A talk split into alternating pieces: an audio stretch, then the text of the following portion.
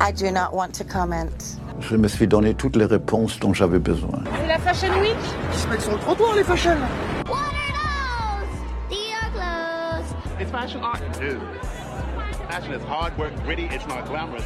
Okay, you know now, les dés sont jetés. It means like, uh, what can happen, you know? That's all. Hello Enzo, Salut Sonia, salut Nico. ça va? Ça va et vous? Ouais, ça va super. Trop content de te recevoir. Ouais, ouais, ben j'avoue que moi j'ai déjà écouté pas mal d'épisodes, donc euh, non, je suis content d'en faire partie aussi. Trop Mortel, bien. faites comme lui, abonnez-vous, écoutez les autres épisodes. Ça faisait Instant longtemps. promo. Ouais, ça faisait longtemps que j'avais pas fait un petit instant promo, j'en profite. Euh, bah, du coup, tu connais un petit peu le, le déroulé de l'épisode. On... C'est un- c'est hyper biographique comme, euh, comme format. Euh, tu commences un peu où tu veux. Nous, on aime bien savoir d'où viennent les gens, c'est quoi tes Mhm. origines, comment t'as grandi, euh, le contexte familial, tout ça. Donc Ok. euh, voilà. À toi, de, à toi de jouer. Euh, ben, moi j'ai grandi en Guadeloupe. Je suis né en Guyane, j'y suis resté les deux premières années de ma vie, mais mes Ouais. deux parents sont guadeloupéens. Donc euh, voilà, j'ai grandi en Guadeloupe à partir de, de 3 ans, et c'est là où j'ai commencé l'escrime. En Guadeloupe Attends, déjà. Attends, en Guadeloupe, à 3 ans À 5 ans, à 5 ans, à 5 ans, à 5 ans. J'ai crois que commencé. Moi j'ai commencé à 5 ans. Ah ouais, t'as commencé l'escrime à 5 ans Ouais, aussi Je crois que j'ai ouais, j'ai dû commencer à 5-6 ans. Bah ouais, ça se commence assez tôt euh, l'escrime. hein. Ah ouais Je crois qu'il y a des cours de baby escrime à, à 4 ans, je crois. Trop mignon. Au CP, moi je crois que c'était quand j'étais Ouais. genre euh, ouais, CP, je sais pas quel âge t'as au CP. C'est 6 ans. Ouais, bah voilà, ouais. j'ai dû commencer là. Ouais, moi c'était euh, petite, euh, grande section du coup. Du coup, 5 ans maternelle. Mm. Mais C'est ouf. Ouais. Et- J'imaginais pas du tout aussi jeune. Ben ouais, je sais pas trop comment me l'expliquer, mais euh, en fait c'est un sport tellement genre pas naturel que plus tu commences tôt, mieux c'est. Ouais. Et, euh, et moi j'ai commencé en regardant euh, Laura Flessel. Mhm. Euh, pour ceux qui connaissent pas, Laura Flessel c'est une- l'une des plus grandes championnes françaises, euh, tout sport confondu, et la plus grande championne. Non mais c'est vrai, c'est une Ouais, vrai, hein. française du sport, c'est clair. Mais du coup, c'est quoi? C'est tes parents qui t'y inscrivent? C'est euh, Euh, un amour que, je sais pas, ton père, ta mère a déjà pour ce sport C'est que le- Laura Flessel. Donc en fait, toi, euh, ouais, je l'ai vu gagner les Jeux d'Atlanta en 1996. Ouais. Et bon, voilà, j'étais devant ma télé, je vois ça, je joue avec des épées trop bien. Ouais. Et puis j'ai dit à mes parents, je faisais déjà du tennis en plus, j'ai dit à mes parents que je voulais arrêter le tennis pour faire de l'escrime. Les familles Ok. de sportifs, c'est pas possible, genre non, même pas. Franchement, euh, mon père faisait du sport, mais pas pas, Pas pro, pas du tout non. Moi, mes, mes deux parents sont, sont professeurs des écoles. Ouais. Mon père a un CP, ma, ma mère un CM1, CM2. ok. On vient de faire l'épisode du- d'une make-up qui s'appelle Aurore Gibrien. Et c'est marrant parce que ses Ouais. deux parents sont aussi dans l'éducation nationale et elle est de Guadeloupe aussi. Ouais. Ok. Ah bah je ne connais pas du tout. Voilà, faut que tu On Faudrait écouter l'épisode présente la semaine ça, pro. il m'a bien appâté. Voilà. Non, mais c'est vrai, c'est sensiblement la même chose. Du coup, tu commences hyper jeune, Mm. de ta volonté. Du coup, c'est toi qui as une espèce Ouais. de coup de foudre pour, le, pour la discipline? Ouais, exactement. Enfin, ouais. Quand t'as 5 ans, je sais pas si c'est pour vraiment la discipline. C'est vraiment, pour moi, c'est un truc euh, basique. Tu joues avec des épées, Ouais. avec tes copains, tu vois. Donc, euh, j'y vais. Mon père m'y inscrit.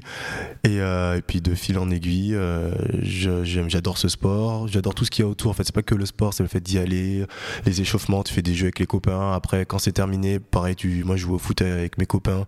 Tu commences à faire quoi du fleuret du coup du fleuret, ouais. Je commence par le fleuret. Et de fil en aiguille, je pense que très rapidement, j'ai commencé la compétition. Je pense au bout de ouais, 9-10 mois, j'ai commencé la compétition. Ok. Euh, la première compétition que j'ai faite, j'ai dû finir, je sais pas, avant-dernier, quelque chose comme ça. Oh, Oui, bah oui, la Faut se préparer. Exactement.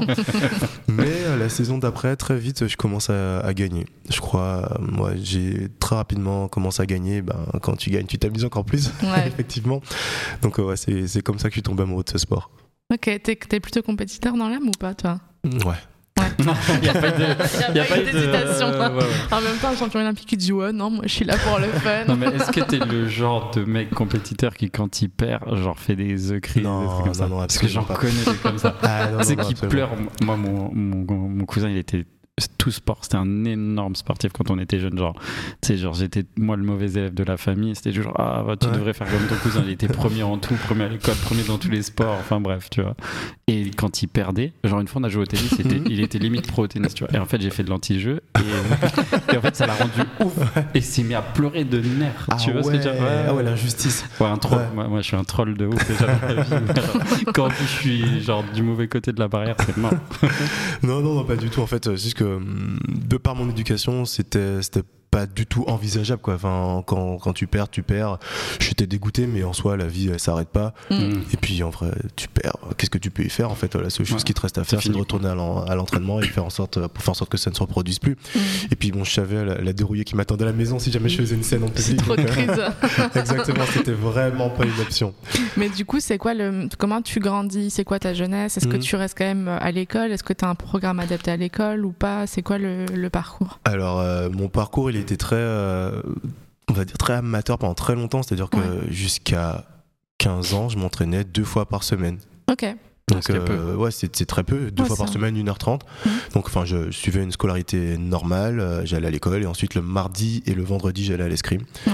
Et, euh, Non, parce que j'imagine papa, maman, c'est pas, ça a pas dû laisser te dire, allez, tu, veux, tu peux lâcher les cours. euh. Ah oui, non, non, absolument pas. C'est exactement ça. Ouais, ouais, non, mon école, c'était- j'étais j'étais plutôt bon élève. J'étais enfin, j'étais bon élève, mais je dis pas perturbateur, mais Un peu agité. un peu, Dissipé, un quoi. peu agité. En fait, euh, euh, enfin, ouais, mes parents sont professeurs des écoles, donc ils m'ont appris à lire euh, très tôt avant le CP, donc à Mm. 5 ans. Mm. Euh, ensuite, du coup, vu que j'avais un peu d'avance, j'ai sauté une classe, j'étais le CE1, et en fait, euh, je lisais beaucoup quand j'étais petit, donc en fait, je me faisais un peu chier à l'école. Donc j'avais Mm. des bonnes notes, je me faisais chier, et du coup, euh, bah, je foutais un peu la merde avec, avec mes copains tout en ayant de bonnes notes, donc j'avais des, je sais pas, j'avais des, des Ça, très bonnes moyennes. détesté du Ouais. professeur. Ouais. Celui qui fait hala et en plus. euh, C'est trop il a c'est des- facile pour lui. En plus, ça a des bonnes notes. Donc, il y a de, de bonnes notes, et on me sucrait félicitations parce que je papotais, etc.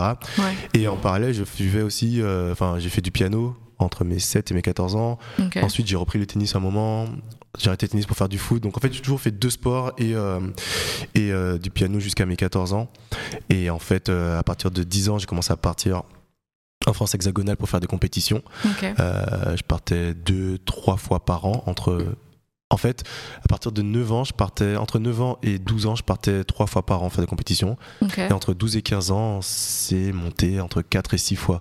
Et là, ça commence à être. euh, Ah, un sacré rythme, ouais. Donc, euh, à 13 ans, j'ai arrêté le foot. C'était plus possible de faire euh, tout en même temps. Mm. À 14 ans, j'ai arrêté le piano. Parce que Mm. bon, ça me plaisait plus, tout simplement. Ouais. Et, et ensuite, ça commençait à devenir un peu compliqué.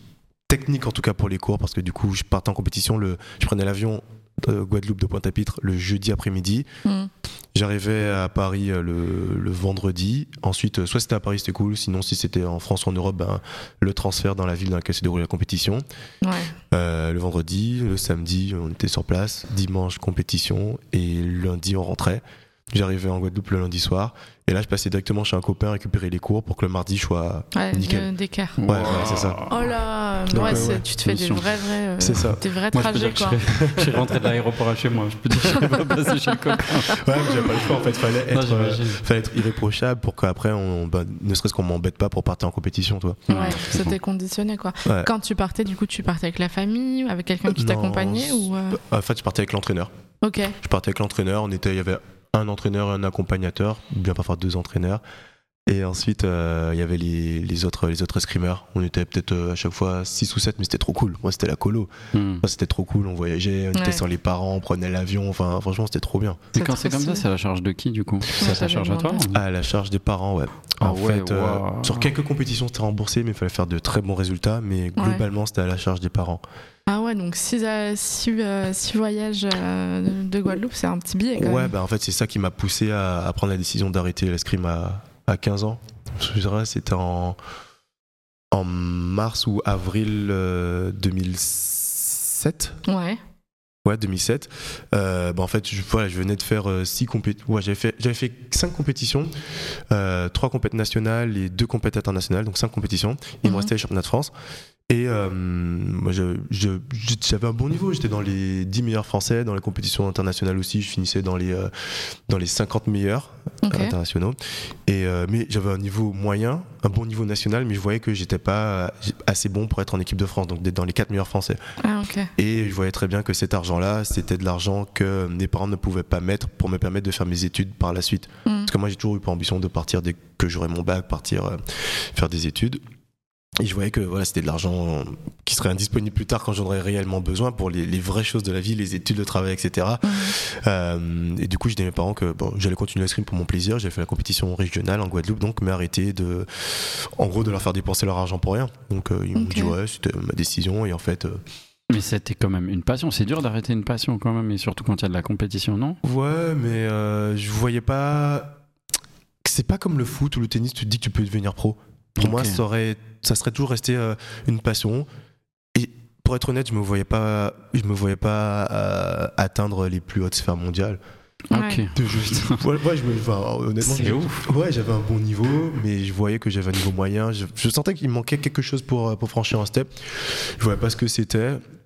Et puis, j'étais pas non plus euh, un acharné, toi. J'étais, je m'entraînais, je m'amusais, mais j'étais pas là, y aller tous les jours. Quand je vois comment certains jeunes s'entraînent maintenant aujourd'hui, Mhm.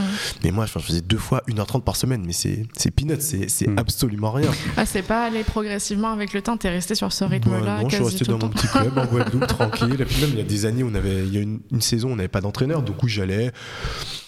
Si on avait envie de s'entraîner, on s'entraînait. Sinon, on jouait au foot. Enfin, on- enfin, Ouais, franchement, c'était chill. ouais, franchement, je m'am- je m'amusais. Et, euh, et donc après la décision que j'ai prise d'arrêter. hum, trois semaines, un mois plus tard, je me souviendrai toujours, j'étais dans ma chambre en train de lire l'après-midi. Et là, mon père vient, il me dit euh, Bon, Enzo, euh, j'ai eu l'entraîneur national qui m'a dit qu'il aimerait bien que tu intègres le pôle espoir de Châtenay-Malabry euh, l'an prochain. Wow. Là, je fais OK. Et là, je dis à mon père bah, Je vais y aller. Et là, mes parents disent Wow, wow, wow. Là, t'as quel âge du coup 15 J'ai ans encore 15 ans, ouais. Et là, parce qu'il faut savoir qu'à 15 ans, j'étais plus le bon élève que j'étais quand. Ah, Fallait travailler là, du Ouais, coup. T'avais exactement été rattrapé. Oui, mais après, j'avais vraiment une mentalité de, fin, de merde avec le recul. Enfin, j'espère que ma fille, elle aura pas cette mentalité parce que c'est vraiment un petit con. On se dit tous la même Ouais. chose. J'avais des facilités et puis je, je travaillais pas. Par exemple, euh, en sixième, j'avais genre 16 de moyenne, en cinquième 15 et ma mère me dit mais tu vas où comme ça chaque année tu dis ça On fait mais oui regarde en quatrième j'aurai un 1 et comme ça j'aurai mon bac avec 10. Mais- mais- Ah, le calcul. voilà Le le mauvais de calcul. Et à ce moment-là, je suis en première S et j'ai euh, ouais, j'ai 10 de moyenne annuelle. ouais. Et mes parents, ça, ça les freine. Ils se disent, euh, laisser leur enfant partir comme ça, tout seul, à l'internat. Sans le bac en poche. Sans le bac en euh, ouais. poche, c'est un, sacré risque. Et du coup, d'avril à, franchement, mi-août, jusqu'à la mi-août, mes parents n'étaient pas sûrs de me laisser partir. Mhm. Donc, euh, Sachant que c'était pour septembre. c'était pour septembre. Ils avaient pris les billets au cas où. Ils, m'ont dit, ils nous ont dit, on a pris les billets, ils sont remboursables, mais euh, On verra. quoi. Déjà, ils ont pris le billet tard, ils ont pris le billet euh, genre mi-juillet. et après, ils ont dit, et en fait, je me souviens, à partir de début août, tous les soirs, je voyais mes parents et je leur donnais des arguments. Je disais, je disais, j'aurais 13 de moyenne. Et, et- et à tel point que j'ai commencé à avoir des plaques d'eczéma, tellement ça, Ça te me- stressait. ça, ça me stressait. Ouais, c'est- Ouais. Ouais, du coup, tu t'étais vraiment projeté quand il y a eu la news. Tu t'es Ouais. vraiment. L'envie, elle est re- revenue direct. Ouais, c'est ça. Mais avec le recul, je sais pas si. Ok, oui, certes, c'est pour voir, en fait, pour me donner la chance de voir jusqu'où je pourrais arriver euh, dans l'escrime, mais c'était aussi l'aventure. Ouais. Parce que j'ai une éducation assez stricte. Et Mhm. moi, c'était la liberté, plus les parents, faire un peu ce que je veux, être à l'internat avec les T'as vu, et tout. vu une fenêtre quoi, Ouais, avec un peu de lumière, t'as dit allez. Exactement, allez, on prend, on prend la poudre d'escampette. mais euh, mais ouais, c'était c'était plus ouais, l'aventure qui me plaisait. Mm. Et pour tes parents qui sont profs, du coup, la mutation, ça a jamais été hein, une question qu'ils se sont posées, Non. tu vois? Ah non, pas du tout. Ah non, non, non. Et euh, ouais, non, non, absolument pas. Enfin, on avait euh, construit notre maison en Guadeloupe, notre Ouais. foyer c'était là-bas. Enfin, j'aurais dit de pas venir. C'était surtout toi. Non, non, c'est quoi Vous restez là. Moi, je vais aller voir ce qui se passe du côté de Paris. Vous, vous êtes bien. Regardez, vous Ouais, avez une ouais. belle maison. Ouais, et puis je suis pas, je suis pas fils unique. Il y a ma petite sœur de, quatre- de- Ah, ok. qui a 4 ans de moins Ouais. que moi, qui était là, qui, qui avait rien Elle a demandé à rien personne. demandé. Ouais, c'est ça. Ouais, pourquoi mon choix de vie influerait sur, sur toute la famille, tu vois Mm. Donc euh, non, non, c'était pas du tout euh, une question. C'est vrai que maintenant que tu m'en parles, il y a des parents qui, qui font ça, mais euh, Mm. non, non. Et puis surtout, enfin, ok, je pars, mais pas du tout sûr de réussir. Ouais. Tu vois, t'imagines le. Enfin, je pense que c'est aussi un, un fardeau pour l'enfant. Tu sais, tu pars. Du coup, tu ouais. dis que tout le monde modifie un peu son lifestyle en fonction de ton projet à toi, et tu te plantes. Ouais, je sais dur. pas, ça peut, ça peut avoir des répercussions après sur ton, ton- Ouais. la façon dont tu construis en tant qu'être humain. Bien sûr. Après, il y a des parents, ils vivent un peu le truc par procuration aussi. Et hein, Dieu merci, ça a jamais été le cas Ouais, pour moi. Ça, c'est C'est vrai, ça, c'est dur. hein. Ouais, bah ouais, ceux qui Les Dance Moms. tout. Vous avez Ouais. déjà vu cette série ou pas? Laquelle? Dance Mom.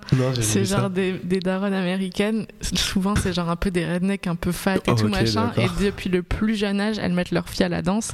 Mais genre, elles les sur entre elles, Ouais, elles sont sur leur dos tout le temps, tout le temps, tout le temps, tout le temps. C'est assez, c'est assez gaulerie comme émission, mais c'est triste. Ah, tu m'étonnes. Mais non, moi j'avais un rapport, enfin, la chance d'avoir un rapport assez sain au sport dans le sens où euh, Mon père, il me déposait en compétition. euh, Vas-y, casse-toi. Ouais, ouais, c'est pas bien. En fait, il était, il, était, il était supportif, mais de loin, tu vois, il restait dans les gradins. restait dans les gradins, mais alors que des, des, des parents qui, qui étaient juste derrière la piste, qui encourageaient, qui, qui criaient sur leurs enfants quand, quand, ils- quand ils Mm. gagnaient pas leur match, qui, qui parfois engueulaient les arbitres. Non, moi, c'était Ah ouais, vraiment.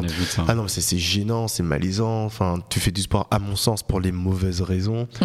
Non, moi, c'était. euh, C'était chill. c'était chill, et puis surtout mes parents ils me donnaient moi de mes ambitions, mais de façon genre, enfin limite euh, très naturelle, tu vois. Et ça c'est encore une fois avec le recul, mais C'est une chance, ouais. ouais. Puis une tenue d'escrime, du matos, les billets d'avion, enfin, il me- voilà c'était. Ouais, ça doit être un vrai un sacrifice budget, en fait, parce que Ouais, voilà des- c'est ça, des salaires de, de, de professeurs, c'est pas. carrément, ouais. carrément. Bah, c'est connu pour être une, dis- une discipline assez élitiste quand Ouais, même. euh, carrément. l'escrime. Ouais, euh, plutôt pour être assez onéreuse. Ouais, C'est, c'est, ça peut être compliqué, ça peut même être un frein à la pratique pour certains. bien sûr. Alors imagine quand tu es ultramarin que en plus il y a les billets d'avion qui, euh, Ouais, qui rentre en jeu. qui rentrent en compte. Ouais. Ouais. Du coup, tu c'est c'est quoi la suite de l'aventure? Tu, tu prends ton donc t'arrives à convaincre les parents. C'est quoi le dernier argument? L'argument final qui fait que ça tranche. Euh, L'argument final, c'est que je promets mon Dieu merveille. Ouais. Euh, de Il tombe dans le moyenne, panneau. J'aurai mon bac avec mention. Nanani vous Ah, appelle carrément. tous les jours. Ouais, ouais, bah oui, sors les violons là. Ouais. Oh. Et, euh, et là, on arrive. Et, euh, et là, c'est drôle. enfin, C'est là où on, on se, ra- on se rattache un peu au podcast. C'est que là, c'est un peu mes. J'arrive à Paris, c'est un peu mes premiers pas dans la mode. Ouais. Mais euh, pas ceux qu'on imagine. C'est-à-dire que moi, j'arrive. Il faut imaginer. euh, euh, la Guadeloupe dans les années 2000, donc nous c'est l'influence hip-hop US, euh, le Les rap baggy. américain, les baggy, Ouais. 50 Cent, J-Unit, etc., T.I., Lil Wayne, etc.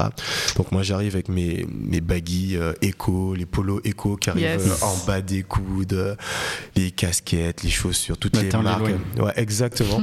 et là j'arrive et, et en France hexagonale, c'est les schmouf, c'est les slim, c'est les polos, Ouais. Vicomte Arthur, les mèches, les, les pulls col V, tout c'est toute cette époque, tu vois. Donc là c'est vraiment deux salles, deux ambiances.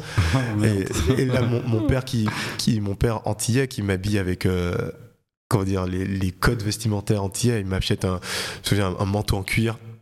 Un manteau en cuir, on était je me souviendrai, on- toujours on était allé à, à Châtelet, un manteau en cuir qui m'arrivait au niveau des phalanges, au cas où je, au cas où Grandis. je, au cas où je grandisse. Exactement. Après, je faisais déjà 1m85, tu vois. Donc un truc hyper large, les épaules hyper tombantes, j'arrive et tout. Enfin, je- Léon le, le nettoyeur. Ouais, c'est ça. Donc je ressemble à rien. Et ce manteau, je l'ai mis, je pense, trois fois. Mais mes potes se sont foutus de ma gueule. Du coup, j'avais la, la petite parka qu'on nous avait filée en pactage, euh, en pactage quand je suis rentré euh, au Crêpes. Et, euh, et la chance que j'ai eue, c'est de tomber sur un super groupe de potes. En fait, euh, Mm. Dans le pôle espoir dans lequel j'étais, on était 12 escrimeurs. On était 6 être rentrés en même temps, donc 6 nouveaux Ouais. qui avaient soit mon âge, soit un an de plus que moi. Et en fait, c'est devenu euh, mes potes. Encore aujourd'hui, il y en a qui sont encore mes, mes plus proches d'amis. Et puis, c'est l'aventure l'aventure dans l'internat. C'est c'est- c'est trop bien. Alors, euh, pour donner un exemple, une, une journée type, c'est je me lève, je vais au petit-déj, je vais à l'école. À vers 11h, je m'entraîne, je vais manger, je retourne à l'école. À 16h, je m'entraîne. Ensuite, tu vas au self.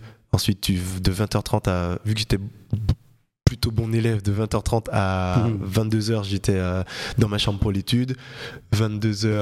22h20. euh, Bam bam bam Ouais, bam bam bam. Ouais, c'est ça.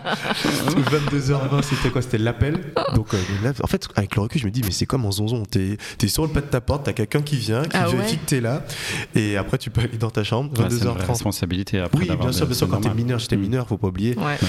Euh, des responsabilités par rapport aux gens qui sont, Mm. euh, qui sont responsables de, de l'internat. Ouais. Mais avec le recul, c'est Ouais, quand même chaud, t'as le- très peu de liberté. Tu le vis comment le, le une heure et demie tous les trois jours à euh, trois heures tous les jours du coup physiquement je parle. Bah, bah, c'est ça, j'ai de la chance d'avoir quand même une bonne capacité, enfin une bonne condition physique. Je, comme je t'ai dit, je faisais du tennis en même temps, du Ouais, football en même foot. temps. Donc je le vis plutôt bien. Je le vis plutôt bien. Non, la grosse claque dans la figure que je me prends, c'est que, en fait, j'étais moins bon que les autres. Ah, en fait, j'exagère, mais ouais, les deux premiers mois, je prenais branlé sur branlé à l'entraînement et je comprenais pas. Je me disais, mais techniquement, je suis aussi bon qu'eux. Physiquement, je suis plus fort qu'eux. Mhm. Et en fait, c'est tactiquement. Et en fait, ça s'explique parce que hum, en Guadeloupe, les compètes régionales qu'on fait, on est euh, entre 7 et 9. Tu vois, Mhm. donc du coup, toute la saison, tu rencontres les mêmes personnes. Donc au final, tu Ouais, tu connais commences à ouais, hein. tu connais leur jeu et puis ça tu vois pas une gamme de jeux différents alors que ceux qui sont euh, en France hexagonale eux euh, tous les week-ends, ils ont des compétitions. Les compétitions régionales, ils sont 30-40. Les nationales, ils sont plus de 100. Ouais. Et en fait, ils sont, ils sont confrontés à une, une vaste palette de jeux différents, ce qui fait que ça, leur IQ en termes de sport, il est, euh, leur ça intelligence, elle se fait de façon beaucoup plus Mais là, t'es rapide quoi et T'es à l'épée du coup Je suis au fleuret. Ah, Toujours au fleuret, fleuret. toujours au fleuret, ok. toujours au fleuret. Et, euh, et en fait, c'est ça que je vois, c'est que ben, moi, je j'avais pas ce, ce- ce raisonnement tactique, cette intelligence de jeu. Et en fait, c'est là où je me faisais baiser. Quoi. Hmm. Techniquement, physiquement, j'étais j'étais fort, mais ils, ils- ils étaient assez malins et matures tactiquement pour retourner cette force physique contre moi. Donc moi, c'était toujours plus vite, toujours plus fort. Et en fait, euh, eux, ils retournaient ça contre moi. Ouais.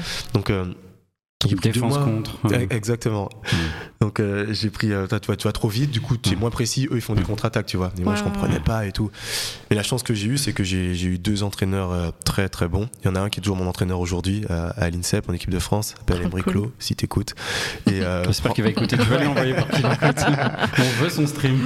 Et un autre s'appelle Franck Boisdin qui m'a en- entraîné jusqu'en 2016 avec Emmerich qui maintenant entraîne le Japon. Et euh, ouais, très très vite ils m'ont enseigné cette science du jeu Mhm. Et, euh, et moi, je me suis servi de ça comme une éponge. Et en fait, euh, très tôt, ça a payé. En fait, en cadet, en fait, je suis entré très jeune. J'étais, on est deux, deux à être euh, les plus jeunes Mhm. parce qu'on était, je suis entré en cadet et les autres, ils étaient juniors. Et la première compétition cadette, je la gagne. Donc euh, en ouais, mi-novembre. Ah, ça te booste là du coup. Ouais, ça me booste. Je vois que je suis dans la bonne direction. Je vois que je travaille dans le bon sens, etc. Donc, euh, pardon. Ça sera pour le, montage, je sais pas qui est dit, mais voilà. Euh, donc euh, ouais, donc ça me pousse dans le bon sens. La première compétition, je la gagne. Euh, ensuite, je fais une très bonne saison nationale. Du coup, je suis sélectionné en équipe de France cadette. Là, on fait une première médaille par équipe au championnat d'Europe cadet. Et en fait, à partir de là, chaque saison, je progressais, c'est-à-dire ma première année de junior, Ouais. je suis été en équipe de en équipe de France. Ma deuxième année de junior, je suis en équipe de France, je euh, quart de finale. Et ma troisième année de junior, je rentre à l'INSEP. Ouais, t'es lancé quoi. Donc euh, ouais, j'ai eu ouais, une progression assez euh, assez euh, progressive et longiligne quoi. Progression progressive, pas mal. une progression assez euh, assez longiligne ouais. Ouais. Moi, c'est une discipline que je connais pas du tout. Est-ce que c'est un, un truc où tu arrives direct à te projeter, à te dire, ok, je peux en faire, tu vois, un métier, je peux vivre de ça Absolument pas. Ouais. Absolument pas. Et, et ça c'est cool parce que c'est un mal pour un bien parce que du coup on est obligé d'avoir un, un plan B, Ouais. euh, de pas de pas avoir tous les tous nos œufs dans le même panier. Mhm. Donc euh, en fait très tôt on nous dit que enfin l'escrime tu pourras pas en vivre et euh, même quand je suis rentré à l'INSEP t'as des mecs qui bossaient à mi-temps qui s'entraînaient et tout et pour nous c'était comme ça donc euh, je savais que je pouvais pas mettre l'école de côté Ouais. Donc euh, En plus, t'avais promis un 16 de moyenne, bac, Exactement. bac avec Que- mention. que je n'ai pas absolument pas, pas respecté. En ter- en terminale, c'était n'importe quoi. J'étais tout le temps absent. Je crois au, der- au dernier trimestre, j'avais 8 de moyenne. Oh là. Mais j'ai eu mon bac avec mention. Ah, t'as pas menti. Voilà, j'ai pas menti. J'ai eu mon bac avec mention assez bien. Et, et du coup, en fait, euh, je fais deux années à Châtenay-Malabry. Ouais. Donc ça, dans- euh, excuse-moi, mais ça, c'est en région parisienne, c'est ça Exactement. Excuse-moi. non, non, ouais, ça. Non, non, mais savoir où tu te Bien situes, sûr, bien parce sûr, que c'est en du coup, le week-end, ouais. tu peux quand même monter sur Paris, j'imagine. Le ou- week-end, je peux monter sur Paris, mais il faut une autorisation parentale. Donc, Ah, ok. euh, mes parents étaient au courant. Euh, mais ouais, c'est ça. Disons que la semaine, t'es- tu peux pas sortir de l'internat. Mhm. Le week-end, je peux, euh, mais il faut une autorisation parentale. Donc oui, donc c'est mes premières excursions euh, à Châtelet et tout. Ouais. Je commence à avoir des sapes et tout, mais bon, j'ai pas un sou en rond, tu vois. Je sais pas, je Ouais. dois avoir 50 euros d'argent de poche par mois. Enfin, tu vois, Mm. c'est vraiment pour manger autre, enfin dehors quand, quand au, au, au CEF, c'était trop dégueulasse. Spoiler alert, ça l'était tous les jours. donc, euh, Ah, dur. donc voilà, donc il n'y avait pas de budget pour faire du shopping. Mais après mes deux années à Châtenay-Malabry, je suis monté une année à Wattignies, donc dans la banlieue de Lille. Ah, ok. Ouais, et donc ça c'était mon post-bac. Et j'étais plus à l'internat, enfin j'étais plus à l'internat pour mineurs, j'étais au Crous. Mhm. J'étais au Crous et là j'ai un peu plus de, de liberté. Ouais. Mais je sais pas, j'étais tellement formaté que j'ai pas fait trop de conneries. Enfin honnêtement, euh, à l'époque j'avais ma copine qui était à Paris, donc euh, le week-end je rentrais, euh, j'allais j'allais la voir euh, chez ses parents du coup. Et, euh, et du coup les autres week-ends, je sais pas, je sortais pas souvent. Enfin je sais pas, j'étais j'étais quand même assez calme. quoi. Ouais, ouais, Ouais. c'est ça. Et du coup je suis resté qu'une année à Lille. Euh, C'était quoi C'était pour l'école ou c'était pour le l'escrime l'escrime. En fait, mon, mon pôle espoir avait fermé, il avait été muté à Lille. Et j'ai fait un DUT génie biologie. Ouais, ouais, c'est ça. Ah. Ouais, mais en fait, à, à cette époque-là, j'avais une vision de la vie euh, assez classique. C'était euh, les études, ça me fait chier. Vas-y, je vais apprendre un métier Mhm. et euh, je vais travailler. Puis voilà, enfin, je vais gagner, je sais pas, un SMIC, 2000. C'est pour moi, c'est très bien. Et euh, du coup, je m'étais dit, je vais devenir manip radio. Je me dis, ah, c'est simple, c'est trois ans d'études, euh, Ouais. tranquille, et après, euh, ma vie, elle est assurée. Donc euh, voilà, je fais ça. Et puis même à l'époque, j'étais con. Je me disais, ouais, je veux pas rentrer à l'INSEP, il y a l'air d'avoir une mauvaise ambiance et tout. En plus, l'escrime, non, enfin, n'importe quoi. et au final, en ma deuxième année de junior, il y a trois années de junior, ma deuxième année de junior, je fais de très bons résultats. Euh, je fais à une compétition, je fais dans les 16 meilleurs en senior. Je bois le vice-champion olympique euh, senior. Enfin, Ouais. pour un junior, c'est vraiment des trucs assez ouf. Euh, et en fait, euh, à la fin de la saison, l'entraîneur national des seniors, des grands, me dit qu'il veut que j'intègre INSEP, donc le groupe France senior, les 12 meilleurs seniors, l'an prochain, alors que j'étais encore junior. Donc là, je me pose, me, me pose pas la question, je me dis plus, bon, j'y vais. Ah oui, pardon, j'ai oublié de dire qu'à partir de, de janvier, euh, j'étais déscolarisé. Pardon, petite note. ok, c'est noté. en fait, euh, j'ai- un peu honte quand, quand j'y repense, mais je suis allé, en fait, j'arrivais, je m'accrochais, je suivais les cours et tout, les TP et tout. En plus, c'était Ouais, une tu heure t'es de trop fort ouais, plus. bah, même, 4 mois, c'est passé par là. Tu t'as trop coché mes dents, doigts. En fait, euh, j'ai fait une Coupe du Monde à- au Danemark avec les seniors. Mm. Là, je rentre et puis là, je vois tempête de neige, de la neige partout et tout. Je fais, Mm. j'ai pas mal réussi ma Coupe du Monde senior. J'étais dans les 32 meilleurs. Je me dis, allez, t'as bien mérité un jour de repos et tout. Un jour de repos. Lendemain, Qui se transforme en deux. neige 2, 3, 4. Et puis, j'y suis plus jamais À retourné. cause de la Ah neige, ouais. comme Rof. Ah, Exactement. et puis après, la honte, vois plus. Enfin, tu loupes une semaine sans prévenir personne. Bah, t'oses pas remettre les pieds à l'école. En fait, j'ai quitté comme ça, lâchement. J'ai prévenu personne. Abandon de poste. Ah, exactement. Et là c'est encore plus vicieux, c'est que j'ai même pas prévenu mon entraîneur.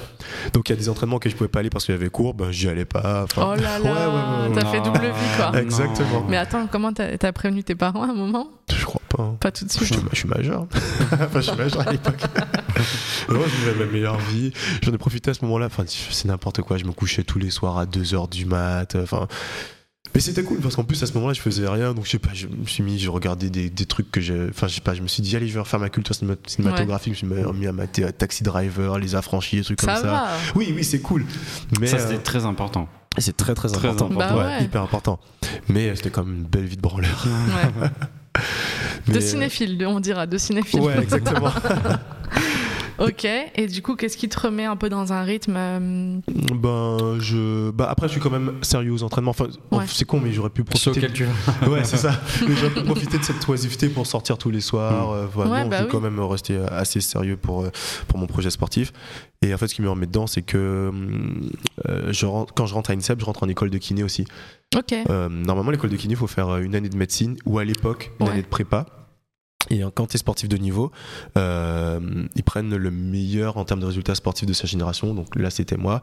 Enfin, il faut être motivé pour faire kiné. Du coup, Oui, j'en ai oui, posé oui. un dossier. J'avais un bac avec mention assez bien. Donc, euh, T'avais fait un bac scientifique en plus, voilà, du coup, exactement. Donc, je suis rentré dans l'école de kiné euh, comme ça. Sans médecine, Nice. sans prépa, sans rien. Et ben, un nouveau départ. Donc, l'INSEP, c'est, c'est pas à Paris, mais c'est dans le bois de Vincennes, mais c'est à proximité immédiate. T'as le bus et le métro. Bien enfin, sûr. une nouvelle vie qui commence. Donc là, là, le- le- les seniors, c'est quelque chose. Moi, j'arrive avec mon, mon corps de 19 ans à l'époque. Je faisais, un- je faisais la même taille que maintenant, 1m90 pour 72 kilos. Donc j'étais Ah ouais. vraiment une petite crevette. Ouais, ils Donc, euh. Ouais, c'est ça. Alors que les autres, c'est des, des, des, des- de vrais hommes qui font de la, de la muscu, des, des, des mecs qui ont, enfin, des, des hommes qui ont encore un, un corps d'homme fini, Plus développé, ouais. plus développé. Donc euh, physiquement, on est raccord sur raccord. physiquement, c'est un peu compliqué au début, mais euh, très tôt, j'arrive en- à me faire une petite place à l'entraînement, euh, à pas pas- à pas prendre trop de branlées et tout.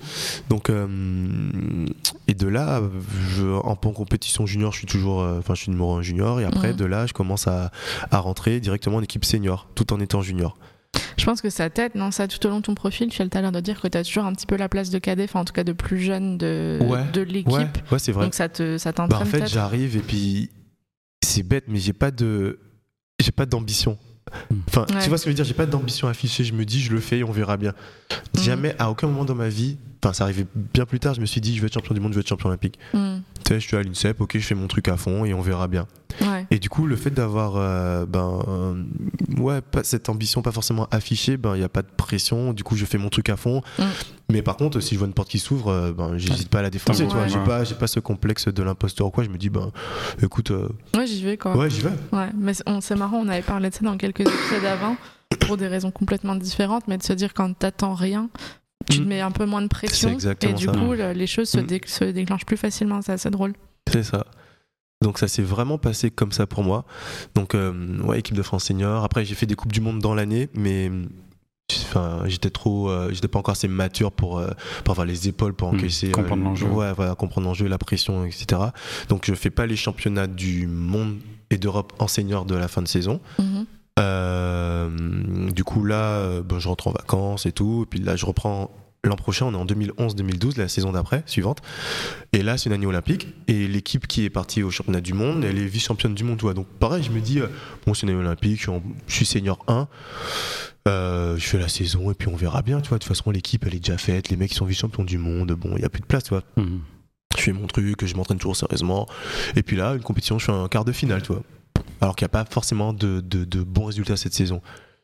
Là, je fais bon, bah c'est cool, écoute, je serais peut-être remplaçant, j'aurais peut-être le pactage avec les anneaux olympiques, tu vois. Enfin, je me dis, mais franchement, je me dis, je suis à des années-lumière.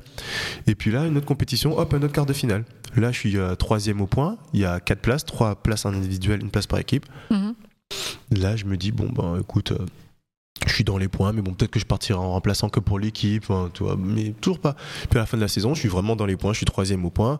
Et même à ce moment-là, je me dis, bah, je suis trop jeune, l'entraîneur, il va pas penser qu'un petit gamin, il puisse avoir l'expérience et tout. À côté, euh, j'étais en concurrence avec des mecs qui avaient déjà fait des, qui avaient déjà fait des, gagné des Coupes du Monde, fait des, des podiums en grand championnat et tout.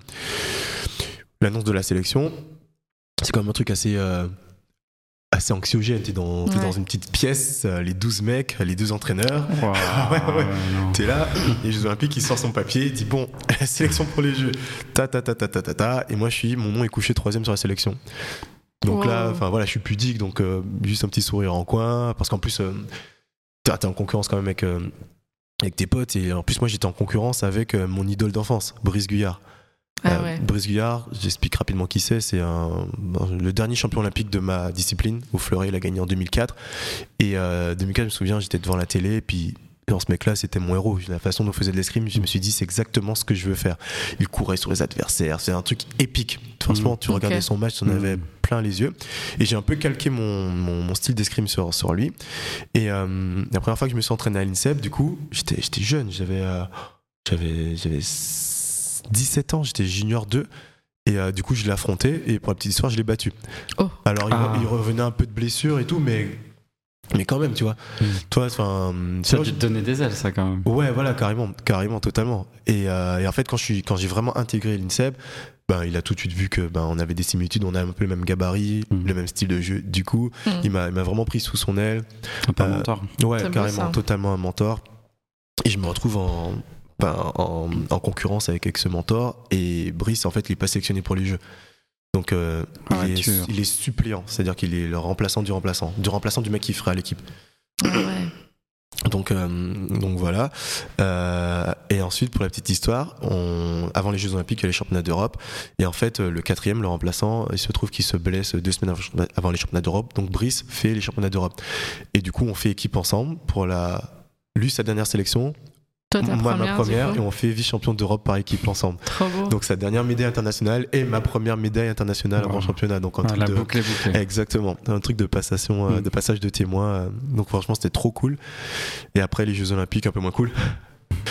Euh, on arrive aux Jeux Olympiques. Oh, J'ai des étoiles plein les yeux. La cérémonie d'ouverture. C'est où C'est Ouais. à Londres, excuse-moi. Londres Ok. 2012. Ouais, pour moi, c'est logique, mais ouais, Londres 2012.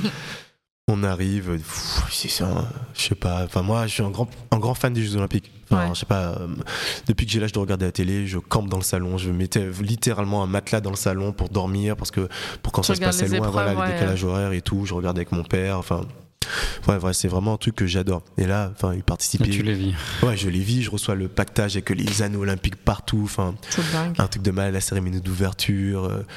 Je sais pas, je rentre de la, cérémonie- de la cérémonie d'ouverture, je vais, je rentre dans le village, je vais aux toilettes. Il y a un mec qui vient uriner à cause de moi, à côté de moi. Je tourne la tête, c'est Djokovic. Tu vois. Donc euh, bien sûr, je me lave les mains, j'attends un peu. Et ouais, je, prends- je prends une photo avec lui au self. Je tombe sur Kevin Durant, je prends une photo avec Ah, lui. enfin. Ouais, ouais. des trucs de, des trucs de malade. Tu vois, j'avais des étoiles plein les yeux. Là, t'as quel âge? Là, j'ai 21 ans. On est en putain. 2000, ouais, j'ai 21 ans. C'est fou. Hein. C'est ça. Euh, et là, euh, en individuel, je m'incline au premier tour. Je perds contre un, un de mes coéquipiers, euh, Erwan de Péchou. On se compte pas, c'est le tirage, tu vois. Mm. Donc, euh, donc en plus, je menais, je menais genre 7-3 ou 7-4. Et après, l'expérience a fait que, Ouais. Il, a, il a remporté le match. Et par équipe, euh, en fait, euh, moi, je, je tiens plutôt bien la pression. Je, je tiens bien mes deux premiers relais. Et après, il y a un de mes coéquipiers qui prend l'eau. Du coup, on s'incline en quart de finale. Et c'est la première fois depuis Rome 1960 que l'équipe de France revient euh, avec aucune médaille. Ah ouais, la, la grosse douche froide là pour le coup. La grosse douche froide, les médias qui se qui cœur joie. oui. Mais sur les cadors, les confirmés, les mecs plus âgés, Ouais. moi je suis le minot de 21 ans, tu vois, qui vient d'arriver, donc enfin, limite on s'en fout de moi, tu vois. euh, c'est eux qui prennent, euh, qui prennent le tarif. c'est ça. Et puis je sais pas, il y a... en fait, tout le monde, l'escrime c'est la première semaine au jeu, tout le monde part. Tout le monde part, enfin il reste pas. Moi je sais pas, j'étais au village olympique. euh, je, reste moi, je, vais voir des épreuves, je vais faire des soirées, enfin je, je profite de mon expérience olympique jusqu'au bout, tu vois. Ouais. Donc je sais pas, il y a un autre Français qui reste. Et puis du coup là, je fais ma vie euh, au village. Je sais pas, je, sors tous les soirs. euh, je rencontre plein d'autres disciplines, d'autres sports. euh, je rentre, je sais pas, je me réveille à midi, je vais manger, je prends des cafés dans le village. Enfin, je Ouais, vis ma vie. Ouais, t'en profites un je peu vis ma meilleure vie. Et ensuite, chez notre passation, notre, pa- notre passage de, de témoin. En fait, mes premiers Jeux Olympiques, c'était aussi les derniers Jeux Olympiques de Laura Flessel, qui était porte-drapeau de l'équipe de France. Ouais. Donc euh, et là, pendant la cérémonie de clôture, euh, je suis à côté de Laura. Enfin, par hasard, je suis à côté de Laura quand en fait la flamme s'éteint. En fait, la flamme s'éteint, donc je sais pas, ils mettent une cloche dessus, je sais plus. Et là, t'as l'impression qu'il y a une petite partie de Laura Flessel qui, qui s'éteint. Qui s'éteint. Et, euh, et en fait, je vois, elle, elle commence à, à fondre en larmes. Et du coup, ben, je la réconforte et tout.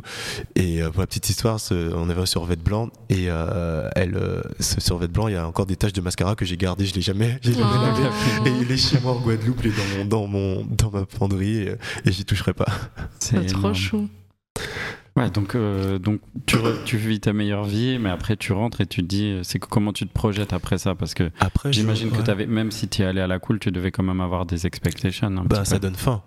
Ça donne Ok. faim. Parce que moi, j'étais. Ça te donne l'envie de Ouais, retourner de- ça me donne envie d'y retourner parce que là j'ai pas vraiment préparé ces jeux enfin non, j'ai vu de la lumière je suis rentré Ouais, c'était la, Voilà, surprise. Je suis hein. là, Voilà. les gars. voilà, j'ai pas eu un cycle de préparation olympique de 4 ans pour avoir le temps d'appréhender Mm. le truc. Voilà, je suis là, hop, on- il y a une place à prendre, je la prends, voilà.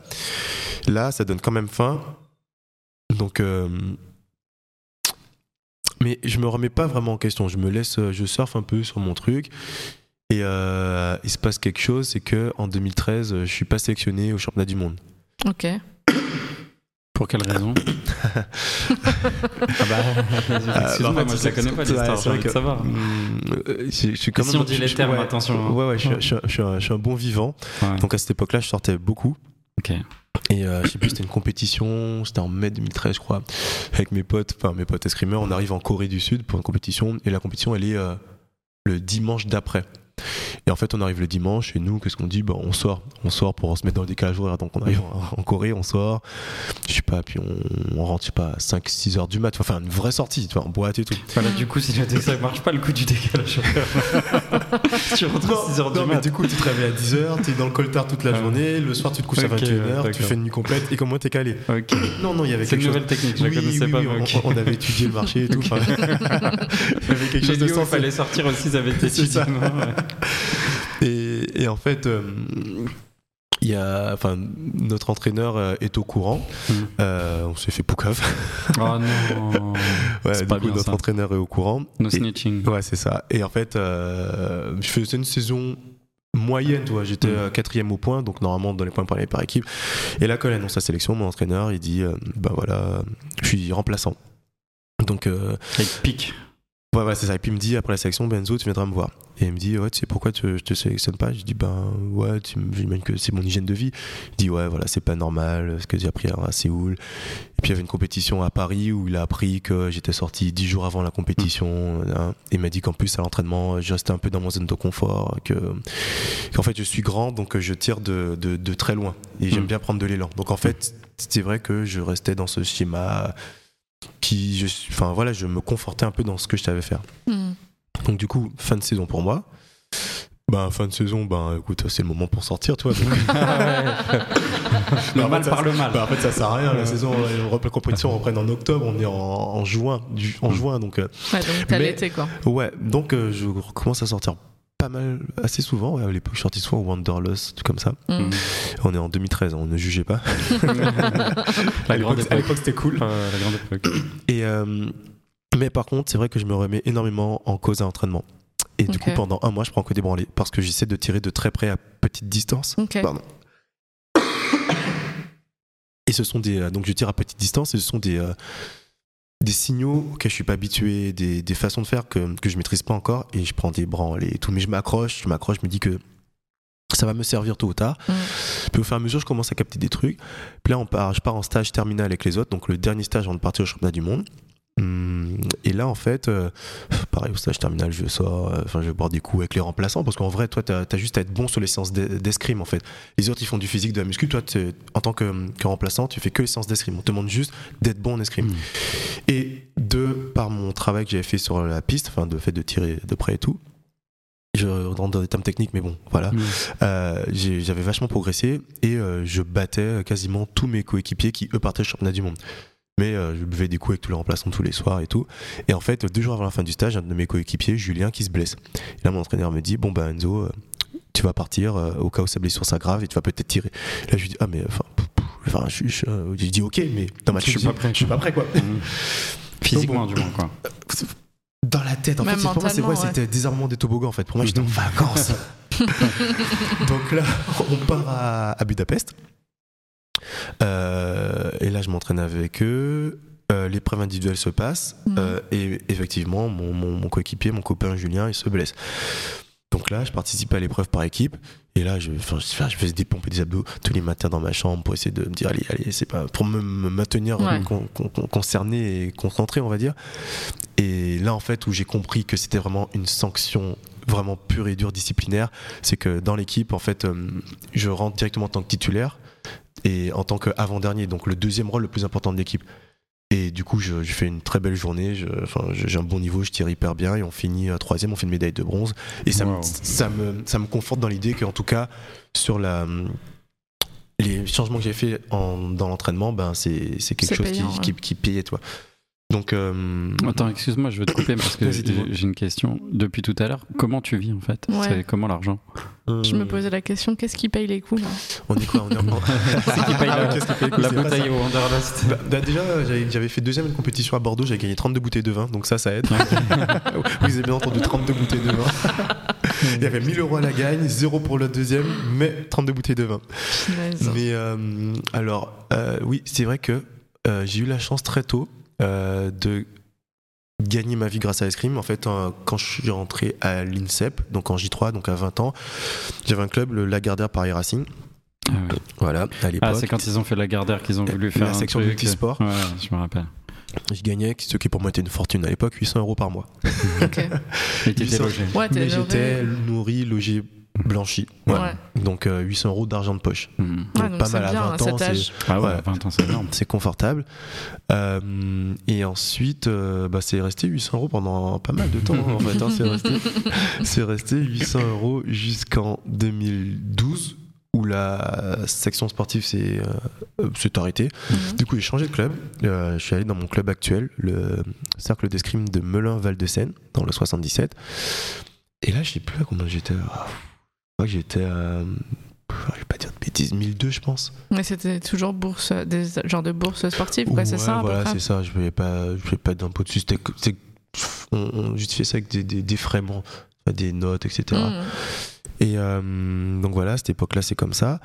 Et, et en parallèle, je poursuis mes études de kiné. Donc je suis étudiant. Ouais, c'est ce que j'allais te voilà, j'ai, euh, de l'argent de poche de, de par mon club et des primes. euh, je crois que c'était euh, quand tu te sélectionnais au championnat du monde et championnat d'Europe, c'était euh, 4000 euros Ah ouais, quand Pas même. mal. Ah ouais, c'est cool. de sélection, ouais. Et quand tu avais une médaille, je crois que la médaille de bronze c'était euh, 3000. Non, euh, mm, ouais, 1500 euros, médaille d'argent euh, 3500, 4000 et médaille d'or euh, 8000. Ok. Ah ouais, quand même. Oui, C'est mais, cool. mais bon, et à cette époque-là, il n'y a pas de médaille d'or. donc, euh, 2000, on est en 2013, donc euh, voilà, je, je sors de ma non-sélection pour raison disciplinaire. Mhm. Euh, là, je continue à- de, de taffer comme un chien à l'entraînement. Et là, la première compète en janvier 2014, et là, à Paris, c'est la compète la plus prestigieuse. Euh, J'ai fait que des quarts de finale pour le moment, c'est la première compète, et là, je gagne.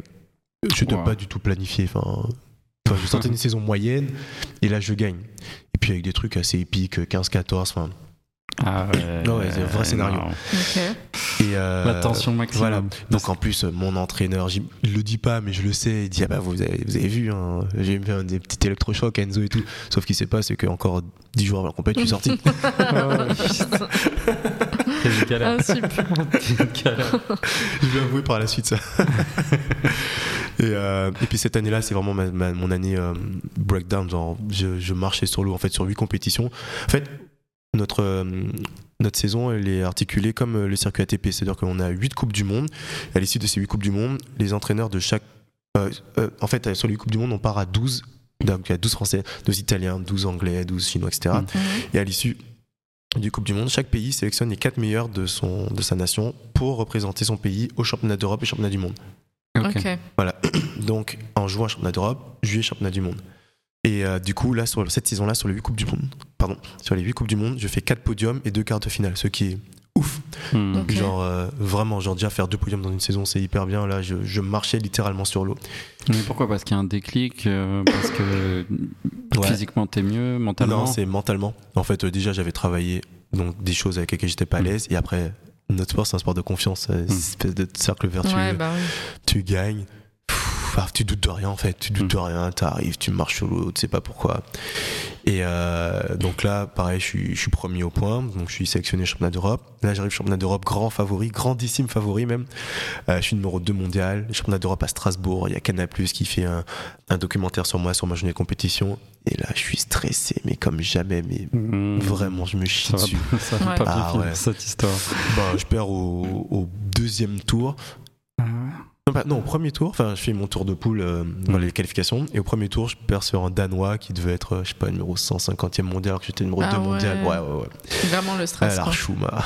Ah, honte. Avec Ça montre à quel point le mental Ouais. c'est le truc le plus important euh, au bout Et d'un je me certain souviens niveau. encore, ouais, je me souviens encore des sensations. J'avais les jambes de coton. J'avais, j'avais pas envie d'être là en fait, Mm. tu vois. Et ça m'a beaucoup appris sur la gestion de, ben, du stress et des émotions. Mhm. Et après, là où j'ai, enfin, quand j'ai eu de la chance, c'est pas vraiment de la chance, et là où c'est bien goupillé, c'est qu'en fait, trois jours après, il fallait revenir parce qu'il y avait la compétition par équipe, et là, on gagne. Ça Je ouais, tire, je hyper bien, donc voilà, je vois que mon, mon niveau d'escrime n'est pas du tout à remettre en, en question. Et là, on part au championnat du monde. Et là, championnat du monde, j'arrive avec une mentale différente. Je me dis, bon, c'est bon, t'es numéro 2 mondial, mais enfin, t'as rien prouvé en fait. T'as rien prouvé. Mm. Les coups du monde, c'est cool, mais là où on compte vraiment les trucs, c'est les championnats du monde, c'est les grands championnats en fait. C'est là où les champions montrent que, que, bah, qu'ils ont du mental. Quoi. Ouais, t'assois ton, ton titre. Exactement. Et là, je fais troisième. Donc, je fais troisième, qui est cool parce que j'étais encore relativement tôt dans ma carrière. J'avais à cette époque-là, j'avais 23 ans. Donc, je fais troisième. Bien sûr, je suis déçu hein, parce que j'avais. Enfin, dans ma tête, je pensais que je pouvais être champion du monde, mais là, je, tombe- je perds sur un russe qui, ce jour-là, marchait sur l'eau. Il était hyper fort. Euh, et donc, c'est ce qui m'a vraiment mis euh, en tant que, que top athlète dans, dans ma discipline, c'est cette saison-là. Ok. Donc euh, ensuite, notre saison bien. Hum, Et ensuite, on arrive au Jeu de Rio en 2016 où... ah oui, là aussi, euh, il y a une anecdote. Mais ça allait du côté des favelas ou Ouais, côté non, non, de- ah, en, en amont, en fait, on est en 2000, euh, septembre 2016. Et mon entraîneur, en fait, euh, Franck, il a été euh, athlète. Donc, il a été euh, médaillé à Atlanta, une médaille de bronze individuelle. Et du coup, il sait ce que c'est le haut niveau. Donc là, il me dit, viens, Enzo, on va, on va dîner. Donc, euh, on va dîner à Vincennes, tous les deux. Et là, il me dit, tu sais, euh, les Jeux Olympiques, c'est particulier. Pour faire une médaille, il va falloir que tu, que tu franchisses un niveau, il va falloir que tu contrôles euh, ton hygiène de vie. Nanana, nanana, attends. Il va falloir que tu contrôles ton hygiène de vie. Et à ce moment-là, ben, j'ai déjà prouvé que par euh, l'escrime, je suis là. Donc, je me dis, ok, il va falloir faire un truc en plus. Je sors de ce dîner hypé. Je me dis, allez, c'est bon. Je vais contrôler mes heures de sommeil. Tous les soirs, j'étais au lit à 22h. Du coup, à 23h, je dormais, je me réveillais. Je faisais attention à ce que je mangeais. Mhm. Au resto, je buvais, je buvais pas un ou deux verres de vin. Si ça m'arrivait de sortir une fois par mois, euh, je buvais que de la bière. Je rentrais à 2 heures. Enfin, Mhm. vraiment, Mhm. Tu Très changes d'hygiène de vie, quoi.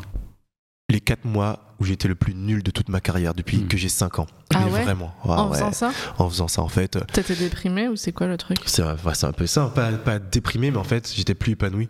Ouais. En fait, j'allais Mhm. sur les compétitions, je sais pas, j'y arrivais pas à l'entraînement. J'étais devenu hyper. Euh, C'est trop dans ta tête en fait, peut-être non? Ouais, et puis en fait, moi j'ai un style d'escrime qui est assez euh, imprévisible, spectaculaire. Je suis très instinctif. Je sais pas, je vois un truc, j'y vais. Après, j'ai la technique euh, et le physique qui m'aident à avoir une bonne base, mais après, Mm. Genre, il faut que je sens les trucs, je sens Mhm. quelque chose, j'y vais.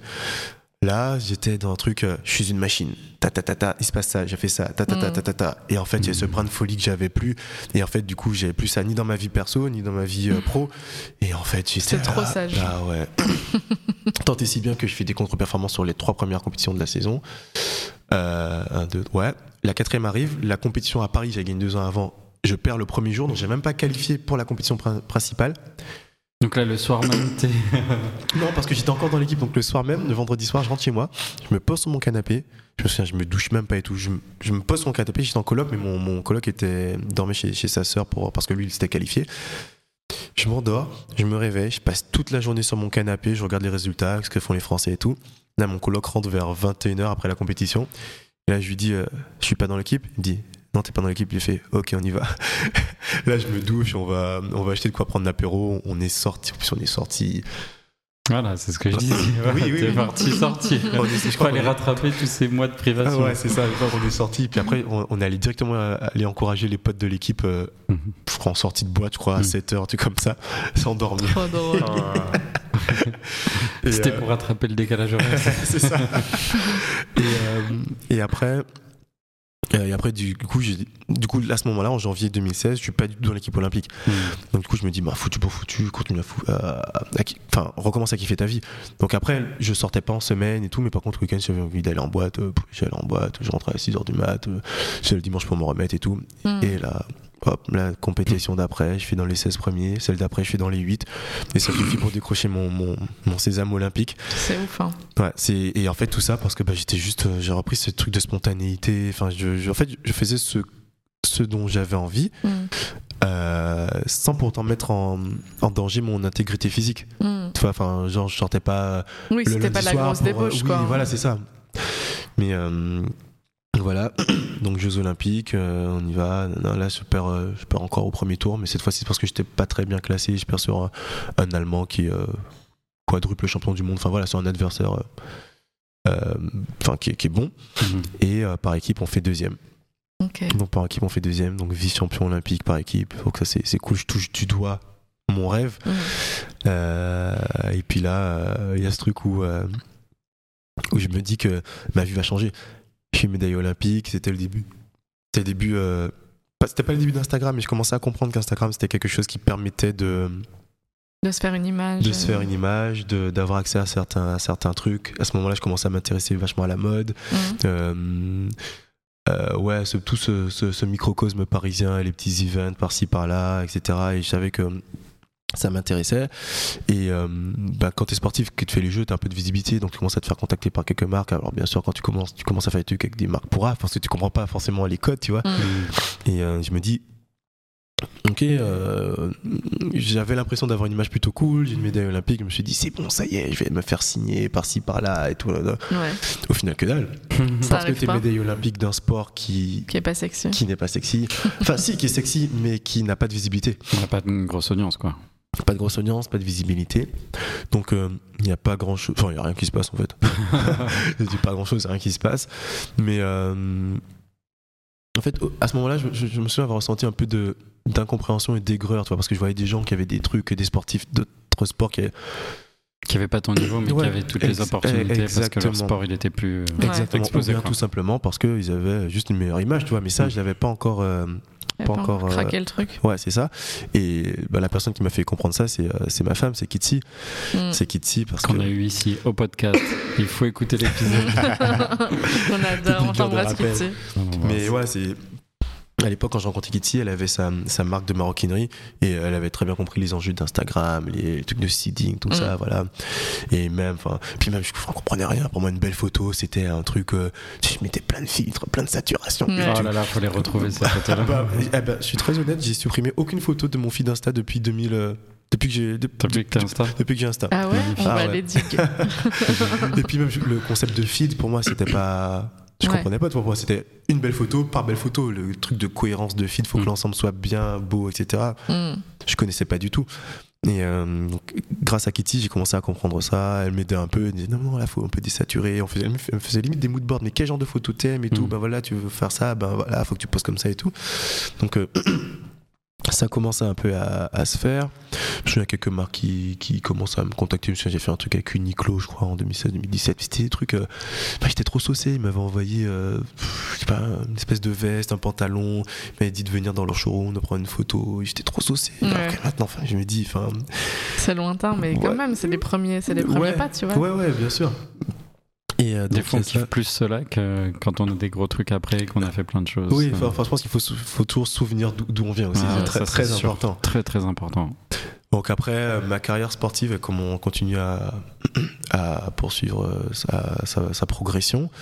Et, euh, mais en fait, c'est vraiment quand j'ai commencé Kitsi que tout ce que je construis à côté de ma carrière a commencé à, à se mettre en place. Mm. Euh, Et là, tu as une stratégie, tu te dis, parce que là, tu dis, OK, il y a des premiers trucs qui se passent, nanana. Mais est-ce que tu dis, OK, j'ai envie de me projeter sur, je sais pas, par exemple, tu peux prendre un sportif américain qui, euh, tu vois, euh, a plein de trucs euh, à côté du sport, des deals et des trucs. Mhm. Est-ce que tu prends des exemples ou tu vas un petit peu comme ça, tu navigues? Non, j'y vais, je navigue. Parce qu'à cette époque-là, faut, enfin, faut oublier que je suis tout seul. Il n'y a pas d'agent d'image, il n'y a Mm. pas, il y a, il y a rien, tu vois.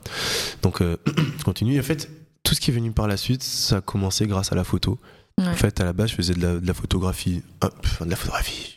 J'avais un appareil photo numérique que je prenais quand je partais en compétition. Ouais. Donc c'était pas vraiment de la photographie, tu vois. Et mais j'aimais bien ça, mais en fait j'étais feignant. C'est-à-dire que en fait avec la photographie numérique, tu prends, je sais pas, tu peux prendre 150 000 photos, tu peux les retoucher et tout. Enfin, je sais Ouais, pas, c'est ça me hasardeux. saoulait. Ouais, ça me saoulait. Faut trier, rien que le tri, déjà, c'est. Exactement. Et en fait, Kitty me dit, mais pourquoi tu te mets pas à l'argentique? En fait, c'est vrai que c'est l'esthétique des photos que j'aimais bien, toi. Mm. Donc elle me conseille, on a un petit euh, point and shoot, un Olympus Miu 2. Hmm. Et là, je me souviens, on part à, on part à Lanzarote en 2018, août 2018. Mhm. Je shoot deux pellicules, deux ou trois pellicules. Je les dépose au labo, là je vois les pellicules, je fais. oh. Mais genre, c'est pas possible, c'est pas moi qui ai pris ces photos. Puis Mm. Lanzarote, l'ensoleillement. C'est très ouais, beau, ouais. Limite, tu peux pas louper Tu peux des pas photos. photo, ouais, ouais. même En si lumière, tu peux pas la louper, c'est sûr. Et en fait, il y a plein de trucs que j'ai commencé à comprendre. Et puis, ça m'a vraiment, ça m'a vraiment matrixé. Donc, j'ai commencé à regarder des, des tutos, à apprendre et tout, à regarder. Et, euh, et je me souviens qu'à l'époque, j'avais été pris en photo à l'Argentique par un photographe qui s'appelle Julien Soulier, qui est devenu un très proche ami maintenant. Et euh, il m'avait shooté avec un Hasselblad. Un Hasselblad. Euh, et je me souviens, regarder son, son blad d'en haut, on voyait la photo, un truc, À l'envers. à l'envers, un truc hyper. Enfin, tout mécanique, aucune pile. Mais comment c'est possible de prendre des photos avec ça Toi, moi, je suis génération numérique, je savais même pas que ça existait en fait. Mm. Et, euh, et c'est vrai que lui, il m'a vachement. euh, comment dire euh, Initié. Initié. Enfin, enfin, pas de façon directe, hein, je vais pas demander de détails et tout, Mm. mais c'est vrai que c'est la référence. quelque ouais. part, Il ouais. m'a inspiré exactement, c'est la référence que j'avais, même dans son esthétique assez épurée et tout. Et euh, donc, du coup, j'ai commencé à diguer, à chercher mes trucs. Donc, je suis passé du point and shoot au réflexe, ensuite le moyen format. Enfin, c'est devenu. euh. C'est Une vraie passion, du coup. Exactement, graduellement. Et en fait, c'est grâce à cette passion que je suis rentré un peu euh, dans la famille Nike. Ok. Voilà, donc là on est en, en janvier 2018. Donc voilà, je commence à poster des photos argentiques sur mon compte euh, athlète et je vois que les gens n'en ont rien à carrer. Et, euh, les gens qui me suivent ma vie d'athlète, ils s'en foutent d'une photo euh, Ouais. d'un- bâtiment qui se découpe sur un ciel bleu, mais ils en ont vraiment rien à foutre. Ils veulent voir des circuits training, euh, moi en tenue d'escrime et tout, mais euh, voilà. Donc je crée ma deuxième page. Ouais, c'est ça. je crée ma deuxième page Insta qui s'appelle euh, Behind the Fencing Mask, derrière le masque d'escrime. Mm. Et là, je poste mes photos. C'est un peu comme un, un diary, comme un journal. Je poste mes photos. Argentiques et puis c'est cool aussi parce que je m'affranchis de la pression euh, c'était l'époque où il y avait les algorithmes fallait poster à telle heure pour avoir le Mm. tel reach et toi je m'en fous euh, si je me je poste à 8 heures du mat enfin donc sans pression du lac Ouais. et euh, je me souviendrai, j'ai toujours j'étais à- c'était en janvier, j'étais à Tokyo et je reçois un DM, un mec me dit euh, salut, euh, c'est Félix, je bosse pour Nike, j'aimerais bien que tu passes pour me raconter ce que tu fais. Euh. Puis même, enfin ce genre de façon de faire, enfin, j'étais pas du tout, euh, enfin je- Oui, c'est quand pas- je fais, c'est bizarre, je me dis c'est un Mais prank quoi, et t'es tout. méfiant, ouais. Je suis pas méfiant, mais je me dis c'est bizarre, tu vois. Ouais. Et là, du coup, on s'écrit, donc je comprends que c'est pas un prank du tout. Il me donne la, il me donne la reste, c'est le showroom à Barbier là. Du coup, je me souviendrai toujours, j'ai j'ai pris, j'ai choisi ma paire que j'avais mis, j'avais une paire de Monarque. Ouais. Mm. euh, genre, je, je suis un peu euh, les, les courants, mais je suis pas trop deep dans les, les paires hyper Mm. pointues. Je suis plus Mm. normcore et tout. Enfin, tu vois, Ouais, j'avais, y avait, c'était étudié quoi. T'es pas un sneakerhead de. Exactement. Ok. Donc j'arrive, je discute avec Félix pendant hum, une heure. On discute de, de tout et de rien, on discute de photos, mon rapport à mon sport et tout. Puis à la fin, il me, il me propose, enfin, il me donne trois paires de chaussures. Et en fait, avec le recul, mais je me dis, mais oui, mais c'est logique en fait. Il y avait une paire de TN, donc euh, TN bleu, Mm. qui est enfin, un modèle assez iconique de Paris qui était sorti il y a, il y a 4 ans, euh, une paire de Shox Mhm. et une paire de Nike CDG euh, Up Tempo, mais un truc vraiment de modeux, tu vois. Mhm. Ok. Donc là, je prends le truc et tout, puis là, direct, dit Ah, la Shox et tout, c'est la paire de mon enfance et tout. Euh, Quand j'étais petit, euh, genre, euh, dire mes parents avaient énormément hésité avant de me l'acheter. Les ressorts s'étaient décollés et tout. J'avais dû les recoller de la Clu, c'était l'Archuma et tout. voilà. Donc, je ferais ça. Et puis là, euh, on fait un- il m'invite à une deuxième soirée où je rencontre Abdou, euh, qui bosse, qui, qui s'occupait un peu du sport à cette époque-là chez, chez Barbier, avec toujours pour Nike. Et puis après, on se revoit une troisième fois avec Félix Abdou, et puis il m'explique que bah ouais, que ils auraient bien qu'on travaille ensemble, mais disent, m'expliquent la façon qu'ils ont travaillé avec, euh, euh, avec les gens, c'est que eux, c'est pas le sports marketing du tout. Mm. Eux, c'est C'est beaucoup plus lifestyle. Voilà, c'est lifestyle, c'est un peu eux qui s'occupent du rayonnement culturel de la marque à Paris. Donc ils me disent, bah écoute, nous on va te fournir tout ce qui est euh, euh, équipement de sport, etc. On va t'envoyer des produits chauds de temps en temps et tout, mais on ne signe pas les gens, toi. Nous c'est pas une façon de faire. Mais Mhm. par contre, on sait que tu as un lifestyle qui nécessite d'avoir de l'oseille, et si on peut te mettre sur une campagne, on va te mettre sur une campagne. Mm. Tu rentres dans la famille, quoi. Voilà, je rentre dans la famille. Exactement, tu fais partie de la famille. Je rentre dans la famille Nike. Il m'invite à des soirées, euh, des trucs. Avec Félix, on avait fait un truc. Il m'avait invité. On est allé à l'époque à la Coupe du Monde de foot féminin qui se passait en France. Et en fait, on avait fait un aller-retour. euh, Paris, on était, ah, je me souviens plus où c'était, mais je crois en Bretagne, je crois en, en van. On s'était arrêté- dans un relais, on avait mangé un resto étoilé. J'étais avec Johanna Torchman, je sais pas si vous voyez. Ouais. Bien sûr, c'est la famille. page, Johanna. voilà, Johanna. C'est la méga famille. voilà, avec des petites, euh, des petites joueuses de foot, euh, des, des, des gamines de quoi 11-12 ans, tu vois. Enfin, Mhm. c'était- enfin, franchement, c'était très gaulerie. Mais à l'époque, je me dis, mais à quoi ça sert quoi, ça Mhm. On va voir le match, ensuite on, rentre en TGV. Le truc, il dure une journée, tu vois. Mhm. Et en fait, tu vas juste regarder un match, tu vois. Bon, c'était cool, mais le recul, enfin, maintenant je comprends, tu vois. Mais je me dis, mais qu'est-ce que c'est Qu'est-ce qu'ils me veulent, en fait? Ouais. et en fait, en juin, euh, ils, me- disent ouais, Vas-y, on dîne et tout. Ils me disent Voilà, frérot et tout. euh, on a pensé à toi. Il y a une campagne Europe, Nike qui va sortir pour la Shox et on aimerait bien que tu sois le visage de cette campagne. J'ai fait Bah, Trop vas-y, bien. let's go et tout. Et là, ok. En plus, ça a du sens. Bah ouais, et, c'est et voilà, ça. ça a du sens. Hmm. C'est le côté organique en fait. Il crée les trucs comme ça, il voit avec quel produit t'as une vraie appétence. Exactement. Et t'as de l'histoire et comme ça en fait quand t'es sur la campagne, bah, Bah, t'es à fond. c'est ouais. Ton, produit, C'est ça. Tu Ouais. l'incarnes. tu l'incarnes pour de vrai. ouais. C'est fort. Hein. C'est ça. Et, euh, et du coup, ils me disent, ils me donnent les dates. Et là, en fait, c'était euh, c'était deux jours avant de partir au championnat du monde.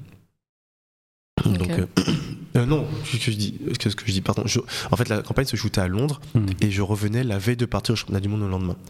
Sachant qu'entre temps, je m'étais blessé. Je m'étais fait une petite déchirure euh, aux, aux ischios. Euh, aux ischio-jambiers, pardon. Et, et du coup, j'avais pas le droit de faire de sport et tout. Donc là, je vais à Londres. Je crois que c'était le- ouais, je vais à Londres le vendredi. On shoot la campagne. Pardon. Je vais à Londres le vendredi. On shoot la campagne le samedi toute la journée. Et puis là, On te demande de faire des meilleurs sprints euh, sur. non, non, quand même pas, quand même pas. Mais il y avait un truc où je devais sauter sur un trampoline, tu vois, quand même, tu vois. Ouais. Mais c'était un shoot, c'était un vrai shoot, Nike. Donc dans un studio, j'arrive, Grosse prod. grosse prod, je me fais maquiller, je vois un mec à côté de moi, je fais ah, euh, je, je vais te shooter avec lui, il fait non non c'est ta doublure. Donc en fait le mec, euh, il allait pendant que je me faisais maquiller, après il allait à ma place, il faisait les tests lumière sur lui en attendant que j'arrive. Il y avait sur le shoot, impressionnant. je pense sur le shoot il y avait 20, 20 entre 20 et 25 personnes. Hmm. Et genre pour une personne pour le catering, une personne un tel, un tel, un tel. On me demande alors, euh, tiens, cet iPad, tu choisis la musique que tu veux et tout. J'étais là, ouais, je sais quoi, qu'est-ce qui se passe. Donc le shoot se passe hyper bien. Euh, ouais, franchement, c'était hyper cool. Puis il y avait une DA, tout un truc. et, euh, ça, c'était It's all about the boing. Hmm. C'est tout au, Mm. niveau du Sur ressort, saut, etc. ouais. Ouais, voilà, etc. Ça se passe hyper bien. Je rentre le, je sais pas, le samedi à 18h et je repars le lendemain à 10h prendre l'avion pour les championnats du monde. Mm. Ça se fait pas ça normalement. Il me dit normalement un Non, athlète. chez euh, toi, tu dors. euh, Ouais, un athlète il fait pas ça. Enfin, tu vois, un athlète qui Hmm. bosse avec son agent, elle fait de la fait de- elle dit pas. Moi j'ai dit à personne rien à mes entraîneurs et tout. Euh, je, je vais au championnat du monde. Tac tac tac, je fais mon truc et tout. Bam, champion du monde. Champion du monde individuel. Ah ouais, Incroyable. ok, t'avais bien fait d'aller la shooter la campagne. Ouais, c'est ça. Et entre temps, j'apprends que, en fait, c'était, euh, ça a été un peu, euh, un peu compliqué euh, mon entrée dans cette campagne parce qu'en fait, j'étais pas athlète. Ouais. Et du coup, euh, le, le pôle de la culture m'avait fait, fait shooter, m'avait fait shooter cette campagne, donc j'étais pas signé chez Nike et ça avait créé des petites dissensions Ouais. en interne parce qu'il y avait des athlètes qui étaient vraiment signés, donc qui sont faits pour faire ces campagnes, tu vois. Ouais. Et en fait, ben, le fait que je sois champion du monde, ça, ça Ouais, rend coup, tout ça ouais. hyper legit, tu vois. Ouais, j'étais très très euh, content de leur move en fait. Ouais, c'est ça. Du coup, moi, j'étais parce qu'au final, Félix Abdou, qui qui commence à bosser, sont devenus des potes, tu vois, des vrais Mm. potes. Genre, euh, ils ont, enfin, ils étaient à mon mariage l'an dernier et tout. Enfin, c'est vraiment devenu la famille maintenant. Mm. Donc, tu vois, j'étais Pour le content. coup, c'est la famille. Voilà, c'est ça. donc j'étais content de, donc j'étais content que voilà qu'ils aient pas entre guillemets des emmerdes au taf euh, à Ouais, cause de moi, tu vois. Donc euh, ça c'était cool. Et ah oui, en plus entre temps qu'on est allé à quand on est allé à, Londres, donc avant que je champion du monde, ils me disent ben en fait on a revu le truc, en fait on, pensait que ça allait être juste euh, un, shoot et tout pour euh, Footlocker quoi, mais finalement on va faire. En fait ils ont poussé le truc. Donc il y avait un shoot en septembre après où c'était Antidote magazine Mhm. et en fait, il y avait plein de trucs. Donc en fait, pendant deux semaines, j'étais sur, il y avait de l'affichage sauvage, j'étais sur Footlocker, Antidote Magazine, Ouais. inter- un- interviewé par Bouscapé. Enfin, c'était, Ouais, de la visibilité. ouais, c'était huge, tu vois. Et le fait que j'étais champion du monde, ben, ça a vraiment aidé Mhm. à faire effet boule de neige. Donc voilà. Et du coup, pour moi, c'était un peu la, la suite logique, c'est que j'allais être signé chez Nike et tout. Voilà. Et en fait, euh, là, on est en 2019 et 2020, 2021, même je deviens champion olympique, euh, rien, tu vois. Ouais. Et en fait, je pense que le fait que je sois rentré par la Petite porte. petite porte, mauvaise porte en tout cas, ben, je pense que j'ai été limite, des- euh, je suis pas blacklisté, tu vois, mais je pense que ça, ça fait en sorte que je pouvais pas rentrer. Bon, en fait, non. Je suis un menteur. En fait, juste que peut-être que ça se serait fait, mais il y a eu le Covid. Ah ouais. Ouais, et Nike, ils ont, ouais, ouais. ils ont fait un On, gros on coup de les a ménage, pas vus pendant longtemps, Ouais, hein, Nike. ouais. Ouais, C'est ça. vrai. Coup, ça a euh, tout gelé. Je pense que peut-être que c'était Mais parce que, peut-être que ça se fait, t'avais- mais- il y a d'autres escrimeurs qui sont euh, des athlètes Nike français, non. Ouais, bon, bah, tu vois, Ouais. c'est que. Il y a peut-être un truc aussi là-dessus. Ouais, français, non. Mais, euh, mais comme quoi, tout arrive, euh, arrive toujours à point qui sait attendre, c'est que. Mm. ben là, j'ai signé avec Nike en, quoi, en, octobre, en octobre dernier, là. En, Ah, octobre trop bien. ouais, en octobre 2022. Donc, euh, bon, du coup, ça c'est cool. Je suis Mm. enfin Ça c'est fait. Au final, Ouais. légitime- légitimement euh, Bah, trop bien. ouais. Et donc à côté, donc tu développes tous les trucs euh, extra sportifs à fond du coup. Ouais, c'est ça. Mais. Comment dire Je le fais pas. euh, Enfin, ça se fait de façon assez naturelle. Enfin, je me dis pas. euh, j'ai besoin d'un truc à côté pour. Nanana. En fait, euh, je me mets à faire de la photo. Et je commence à kiffer ça. Et puis là, il se pose le, bah, le Covid, du coup, t'as du temps. hein, je regarde mes anciennes photos et tout. Mm. Puis je vois des photos de Tokyo, et je vois qu'il y a une certaine cohérence sur cette série. Je me dis, ah putain, ce serait cool euh, d'en faire un livre, tu vois, ou une expo. tu vois. Je me dis, bon, Mm. bah, voilà. Et entre temps, le mouvement Black Lives Matter. Mhm. Le mouvement Black Lives Matter, on a tous été impactés de près ou de loin.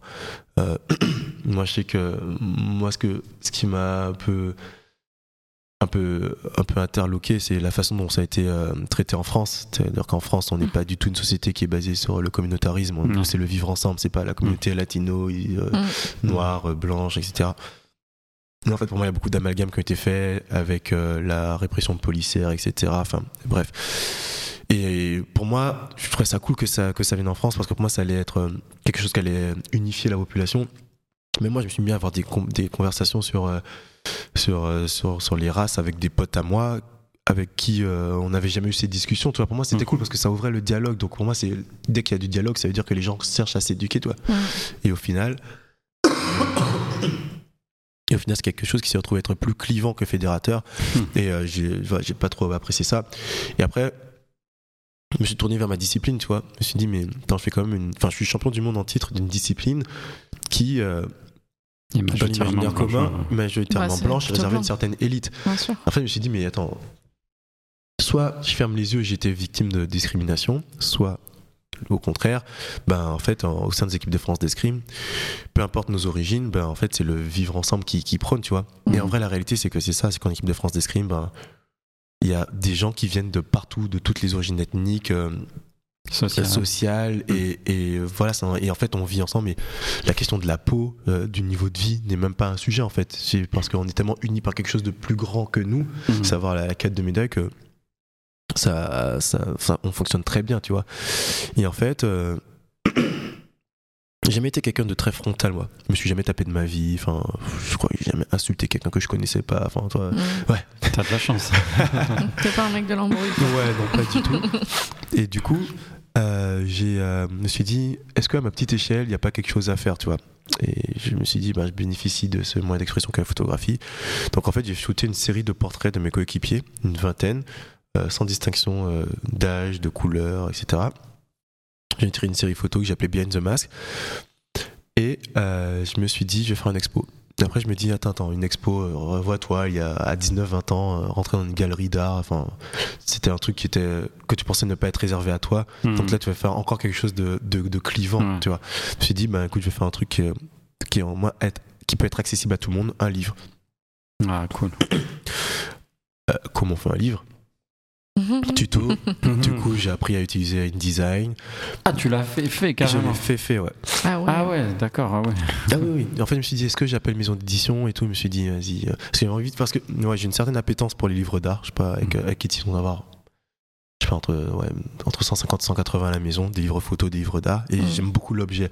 Toi, la couverture, la toile, la page de carte. Ouais, enfin, c'est très ouais, beau. Je sais hyper beau la façon dont c'est, dont c'est conçu par rapport à ce qu'il y a dedans. Enfin, je trouve ça, ça m'a toujours hypnotisé. Du coup, j'ai vraiment un très fort rapport avec le livre d'art, mais je voulais faire un bel ouvrage. Mm.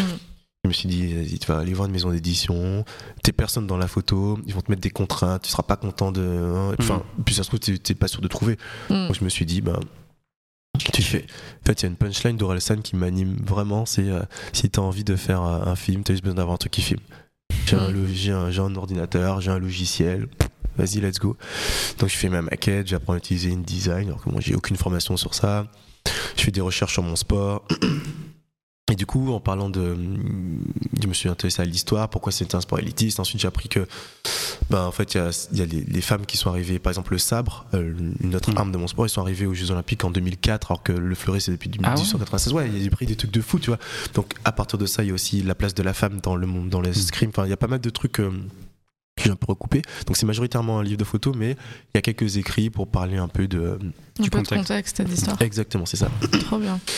Euh, donc j'ai fait ça. Mais du Donc coup, tu tu le produis hein, tout ouais. seul, tu l'imprimes seul. J'appelle l'imprimerie. coûteux quand même, ça, Ouais, si. D'ailleurs, euh, SO David Bellion, Julien Soulier, j'ai pris l'imprimeur de sport études. Ouais, trop sympa.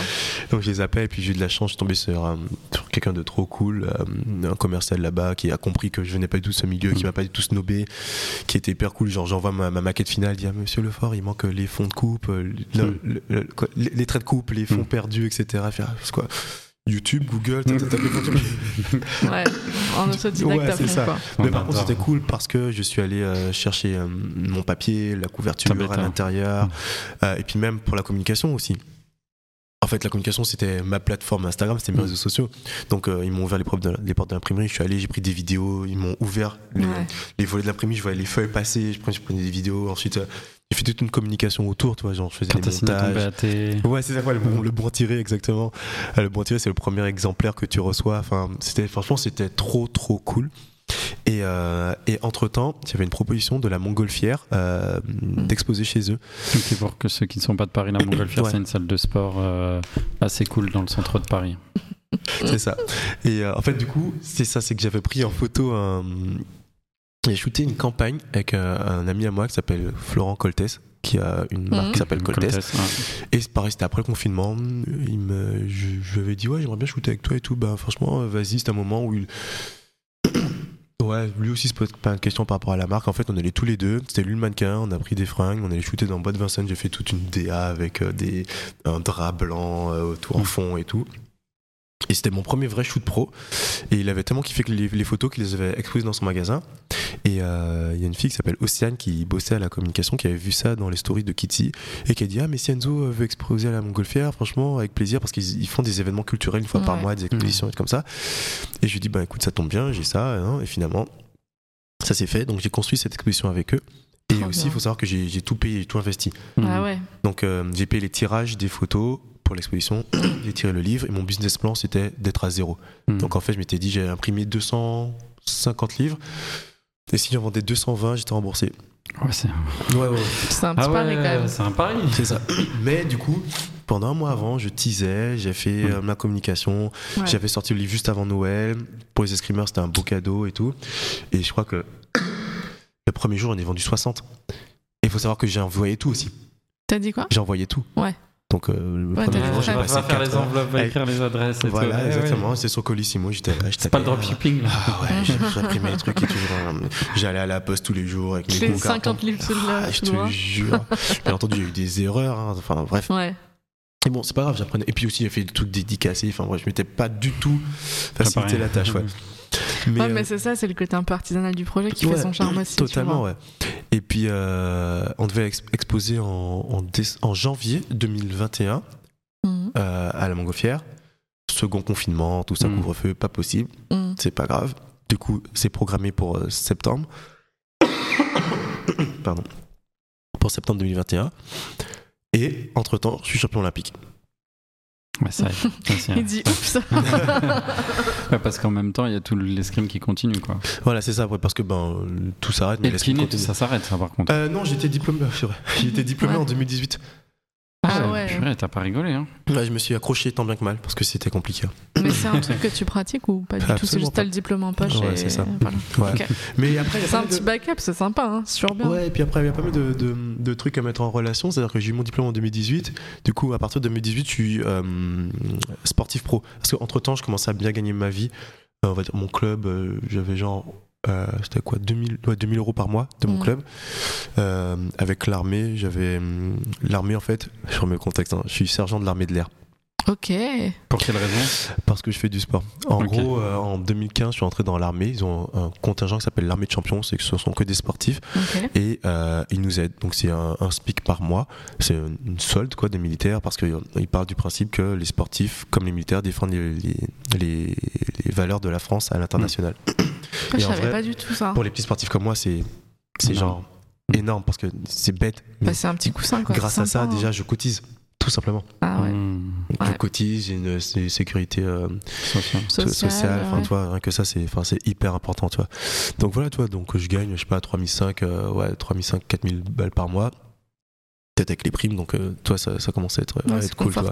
Donc je suis sportif pro en 2018. Et, euh, et du coup, euh, je peux faire que de l'escrime et des trucs qui me font kiffer, genre, je sais pas, entre des entraînements, j'allais au resto, j'allais faire des expos, faire du shopping, enfin, je kiffe ma vie, tu vois. Mm. Et en 2019, je suis champion du monde. Tu vois, donc Mm. je pense qu'il y a. Et puis aussi ce truc de sécurité, où genre, si tout s'arrête le jour au lendemain, je sais que j'ai ce diplôme de kiné. Bah oui, Enfin, je ça. sais que je me retrouve pas sans rien, je dois pas courir pour faire une formation ou quoi, pour travailler. C'est un bagage quoi. Exactement. Donc euh, je pense pas que je travaillerai en tant que kiné, mais On sait jamais. on sait jamais, ça c'est la sécurité. Et puis surtout, il y aura toujours besoin de kiné. Avec Ouais, la c'est ça. population vieillissante, tout ça. Puis c'est des connaissances qui sont, qui sont Exactement. utiles pour un sportif aussi en vrai. Ouais, totalement. La, la, la, la perception, la compréhension de son corps, c'est hyper important. Bah ouais. Donc, Ok. euh, ouais, donc, euh, ouais, donc champion olympique en 2021. Folie. Euh, en juin 2021, il y a un deuxième livre qui sort, que pareil, j'auto-édite. Et là, je me fais plaisir. C'est-à-dire que je fais 400 exemplaires. Et là, je me fais une belle couverture en tissu, en toile jaune et tout. Et c'est un livre d'archi. Enfin, un livre d'archi, c'est que des photos d'architecture. C'est sur Tokyo, des photos que j'ai prises à Tokyo en décembre 2019. Mhm. Que des photos de bâtiments. En fait, t'as l'impression que Tokyo est, est désert.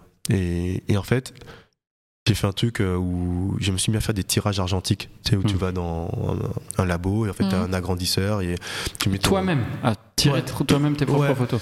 Ouais. Ah ouais, mais toi, dès que tu rentres dans un truc, tu vas aller jusqu'au bout, quoi. C'est pas. euh, Ouais, mais ça- enfin, en fait, c'est ouf, mais j'ai découvert ça et c'est genre, c'est hypnotisant. Tu vas Mhm. là-dedans et tu, j'ai jamais été quelqu'un d'obsessionnel, mais avec ça, je pense que c'est peut-être le truc qui me fait un peu perdre euh, la notion du temps. Tu rentres dans le truc. Et parfois, je me retrouvais à faire des sessions de 8 heures sans manger. J'étais là, je vais dans le Mhm. truc, je mets, mon, mets, tu mets, tu mets ton, ton négatif, Mhm. t'as la lumière qui passe, tu vois la photo à- à- apparaître, Mhm. tu règles le focus, tu fais les réglages de lumière, si tu vas dans la chambre noire, tu vas tout sortir, tu vois qu'il Ouais. faut faire des, des rectifications. C'est le côté labo un peu. Ouais, c'est ça. ouais, et à ce moment-là, j'étais encore blessé, je pouvais pas m'entraîner, et ça, ça m'a grave aidé. Parce qu'on est, on est en juin 2021, Mhm. il y a les Jeux Olympiques, je vois que je peux pas m'entraîner, genre, comme je le voudrais, je vois que je dois progresser et tout, je vois que. Et puis, genre, je suis. Ah, Pas en dépression, toi, mais. Ouais, un peu c'est- down. T'es touché, ouais, quoi. je suis down. Il y a des trucs où genre, j'ai du mal à sortir de mon, de mon lit le matin et tout.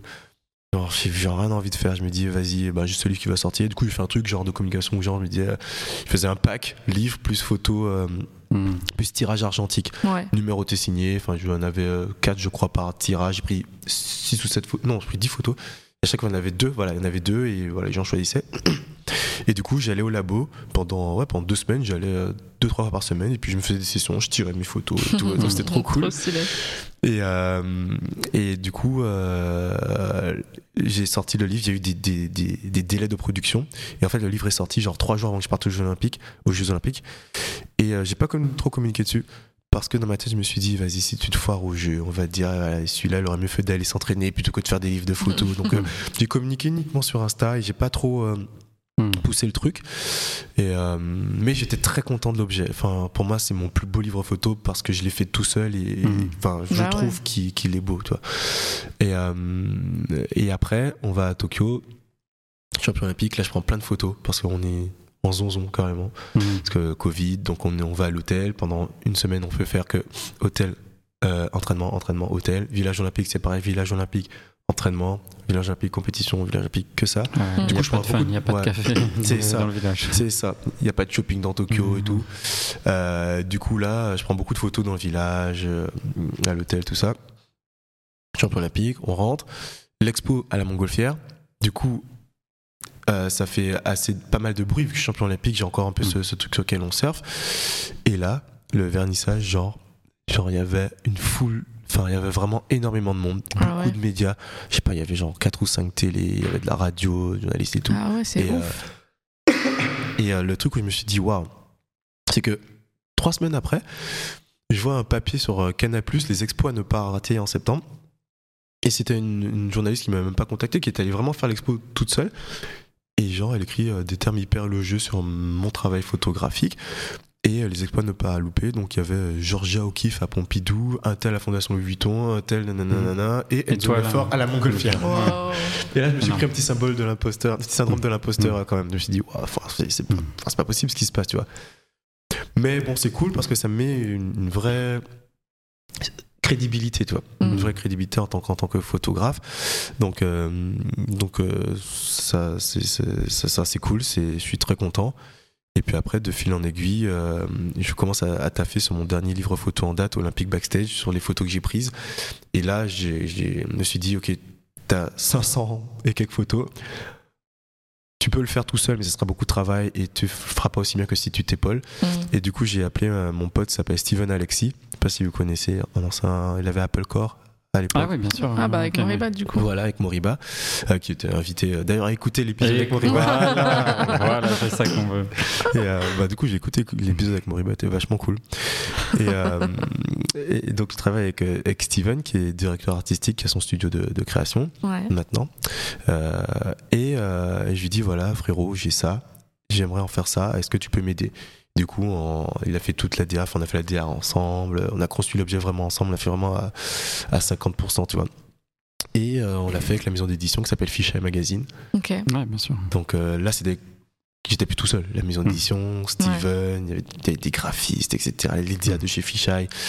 Il y avait tout un. T'as tout, passé un step là aussi Ouais. pour le coup. il y a tout un concept dans la, la mise en page. Il y a des papiers, il y a des papiers de photos, des papiers transparents. J'ai écrit des petits haïkus pour faire ressentir les émotions que je ressentais. Il y Trop avait la playlist que j'écoutais à Tokyo. Il y a des photos 3D de mon équipement d'escrime. Il y a Ah ouais. NJ Saint-Ange, qui est un illustrateur, Ouais, qui a fait un roman graphique sur le thème spin olympique. Il y a Anaya Howard, qui est une artiste qui a fait des portraits de mes coéquipiers. Enfin, il y a vraiment. Ouais, c'est un bel objet vraiment. C'est un bel objet. Il y a pas mal de choses différentes, tu vois. Trop stylé. Et, euh, et après, pour sortir, pareil, on a fait un pop-up euh, qui a duré 24 heures où euh, on a juste pris un petit, euh, un petit, une petite galerie dans le marais, un petit showroom. On a mis des étagères sur tous les trucs. Et en fait, on a mis plein de livres partout. Et en fait, les gens qui avaient pris en précommande venaient, ils choisissaient le livre qu'ils prenaient. Et les gens venaient, on a fait une petite, une petite teuf, ouais, voilà, pendant, pendant 3-4 heures le soir. On a eu nos, des problèmes de tapage nocturne. Enfin, Ouais. c'est un événement à Paris. C'est le jeu. Ouais, c'est ça, mais c'était trop cool. Et encore une fois, pareil, euh, ça, ça arrive à un moment où. Ça, ça, ça, ça, c'est- c'est un peu lunaire parce que ça arrive à un moment où je suis encore blessé. J'ai loupé les championnats d'Europe l'an dernier, Mm. donc je suis blessé. Et là, je suis down parce que je suis down, ouais, parce que c'est relou, je loupé les championnats d'Europe. euh. Et le fait d'avoir ça, ben, ça me, ça me tient, tu vois, bien dans Ouais. la tête. Donc j'ai fait cet event le jeudi et le samedi, je me mariais. Arrête, Ah ouais, t'as tout fait dans la même semaine. J'ai tout fait Allez, dans la même semaine. C'est ça. trop bien. Donc euh, j'avais tellement de trucs organisés qu'en fait, je pensais même pas à l'escrime, tu vois. Et j'ai pu reprendre l'entraînement euh, deux semaines avant les championnats du monde. Et encore une fois, j'étais tellement épanoui, bien dans ma vie, que ben, je regagne les championnats du monde une deuxième fois d'affilée. hein. C'est vraiment ta recette. C'est ça. Ah ouais, c'est ouf. Et, euh, et, euh, et voilà, et puis, euh, et puis euh, on, voulait exposer, on voulait exposer ces photos au 35-37. Mhm. Euh, on voulait faire une exposition immersive, donc photos, exposer des objets et tout. Ouais. Euh, et en mai 2000, en, en mars 2022, du coup, on avait vis- enfin, visité 3537 et tout. Finalement, on n'avait pas donné suite. Je pense que le projet était peut-être trop petit, ça n'intéressait pas Mm. et tout. Bon, c'est pas grave. Et là, c'est drôle parce que en mars 2023, donc là, il y a. Il y a un mois, ben, j'ai exposé ces photos 35-37 dans le cadre du Air Max Day avec Nike. Trop Ah bah bien. tu vois, allez, chut. une autre Exact- qui se. Exactement. Donc ouais, il y a pas mal de petits trucs, de petites euh, coïncidences un peu, un peu marrantes dans ma vie comme ça. Non, c'est trop stylé.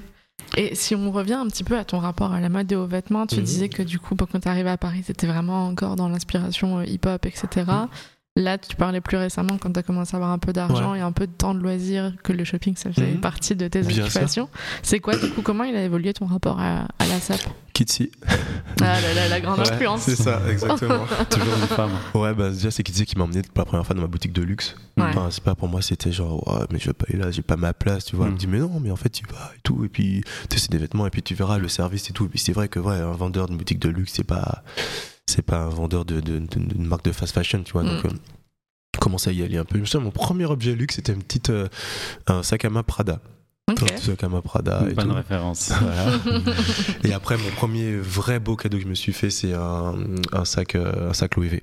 Ouais. Un sac, Très le, le, puzzle bag. Ouais, Voilà, Un mon classique. cadeau de mes 30 ans. ok. C'est nice. Voilà, c'est ça. Et Trop puis sympa. après, c'est vrai que maintenant, ben, ben, mon profil a évolué. J'ai pas mal de, de gifting et tout. Voilà. Ouais. Donc j'achète, moins de vêtements. Donc du coup, euh, mon rapport aussi a beaucoup. À un moment donné, je consommais beaucoup. J'ai beaucoup de- d'achats compulsifs, genre ah ouais, c'est de la pièce qu'il me faut et Mm. tout. Mm. Et maintenant, depuis 2-3 ans, je, Je réfléchis plus. je réfléchis, puis je réfléchis à acheter des pièces. Attends, pardon. je réfléchis à acheter des pièces intemporelles. Ouais. Je me dis, j'en ai marre de, d'acheter des pièces que je vais porter une, deux fois, ou que je vais porter Mm. une saison. Enfin, mon style vestimentaire a changé. Euh, j'essaie d'avoir des pièces qui me feront. que je paye peut-être plus cher, mais que. Qui je, durent dans le ouais, temps. Qui, qui, qui dureront dans le temps. Ouais. Donc voilà. Et puis, euh, et puis euh, il y a les premières Fashion Week. Ouais. Mon premier défilé, c'était. Alors, ça, pareil, c'est tombé, mais. J'étais invité au défilé Jacques Mus en janvier 2019. Ok. Euh, non, janvier 2020. Non, janvier 2019. ouais. Non, non, euh, bref, je sais pas, janvier 2019, je crois. Et encore une fois, j'ai reçu un message sur ma page Facebook athlète. C'était même pas par Instagram, enfin un truc. Arrête. En plus, la page, je vais la checker une fois toutes les deux semaines, donc je Bah suis tombé ouais. un peu par hasard dessus. Et euh, je crois que c'était Lucien Pagès d'ailleurs. Ouais, Sur ouais, sûrement. Facebook? Ouais, sur Facebook. Ça, j'avoue, moi, j'aurais cru au prank. hein, Bah, parce que ouais. Facebook, c'est quand même. euh, C'était ouf, mais du coup, on me donne des trucs et bon, on me donne les places et tout. L'invitation, oui, j'y vais tout. Bon, j'arrive et tout. mhm. J'y vais solo, je m'habille un peu en, en conséquence, tu vois, je me souviens, j'avais un grand manteau euh, bleu Y3 avec euh, de- des chocs. et voilà, puis là, je vois Damso, enfin, je vois des trucs et tout. Enfin, bref, le défilé est hyper beau. Mhm. Euh, C'était celui où il y avait euh, Bella et Gigi Ouais. qui étaient à. au- Avec le air flip, là C'est ça ou pas? Ah non, C'est c'est le premier, celui qui est à Bercy. Euh, Non, il était à. À non, au truc euh, U, la U Arena. Oui, U Arena, Ah pardon. ouais, pas- dit- voilà. je- oui, U Arena, ouais, c'est Ouais, c'est ça, la U Arena. Et, euh, et moi, je découvre. Et en fait, au-delà du vêtement, moi, ce que je découvre, c'est. C'est tout l'univers, c'est de la beauté en fait du spectacle quoi. Mm, Mm. Enfin, sûr. C'était hyper beau, j'ai pris des photos, la lumière était trop belle, enfin, j'ai kiffé. Et puis après, j'ai été invité plusieurs fois au show études, mais à chaque fois je pouvais pas parce que j'étais en compétition. Et après, je suis rentré dans la famille Hermès. Ouais, ça, c'est plus, c'est plus récent, non? C'est très récent, Ouais. c'est- ça date de 2022, ouais, Ouais. de l'an dernier. Et encore une fois, c'est drôle parce que je suis rentré par le, par le, par la photographie. Ok. Ouais, parce qu'en fait, euh, c'est pour shooter euh, le saut Hermès. Du coup, euh, une, un enfin, voilà, une discipline sportive vue par un photographe qui fait du sport. Mhm. Et en fait. euh, C'est hyper malin, ça, de leur part. Ouais, carrément. Et en fait, du coup, j'ai rencontré les RP de là-bas. C'est mon rêve d'aller au saut d'Hermès. C'est hyper beau, c'est Ouais, trop beau. je trouve ça tellement beau. Mm. Et en fait, je pense qu'elles ont vite compris que j'avais une certaine appétence pour le vêtement. Et puis, enfin, c'est bête, mais. Enfin, comment dire, à depuis que depuis ce, ce fameux shoot Uniqlo, j'étais en, Mm. pour la première fois en relation avec DRP, ben, je, je commençais à comprendre son langage, tu vois. Ouais, Il y a quand je- même du chemin entre temps. Oui, voilà, c'est ça, tu vois, parler, euh, voilà, je- on parlait la même langue en fait. Mm. Et de fil en aiguille, ben, ouais, je shootais au soir mess. Là, c'était un peu pression parce que je shootais le soir mess pour l'équipe magazine. Donc une vraie commande, tu vois. Donc, euh, Ouais, Et à l'argentique.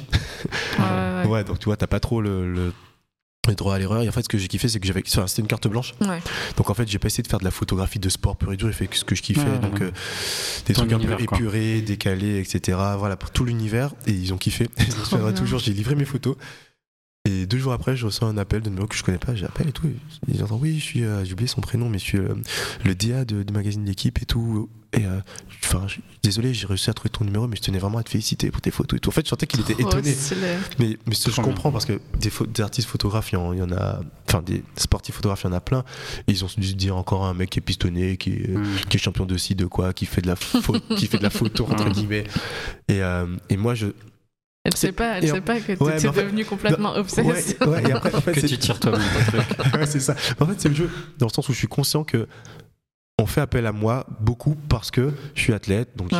j'ai Ouais, euh, t'as une une, certaine, communauté. ouais, une communauté, une certaine lumière sur moi, je fais de la photo, donc c'est cool. Mais pour moi, je le prends un peu comme un challenge. Genre, vous faites appel à moi parce que je suis athlète, mais vous avez envie d'avoir, euh, vous avez envie de, de travailler avec moi par la suite parce que vous allez voir que je suis legit en photographie. Ouais, donc je prends plus comme un challenge, tu vois.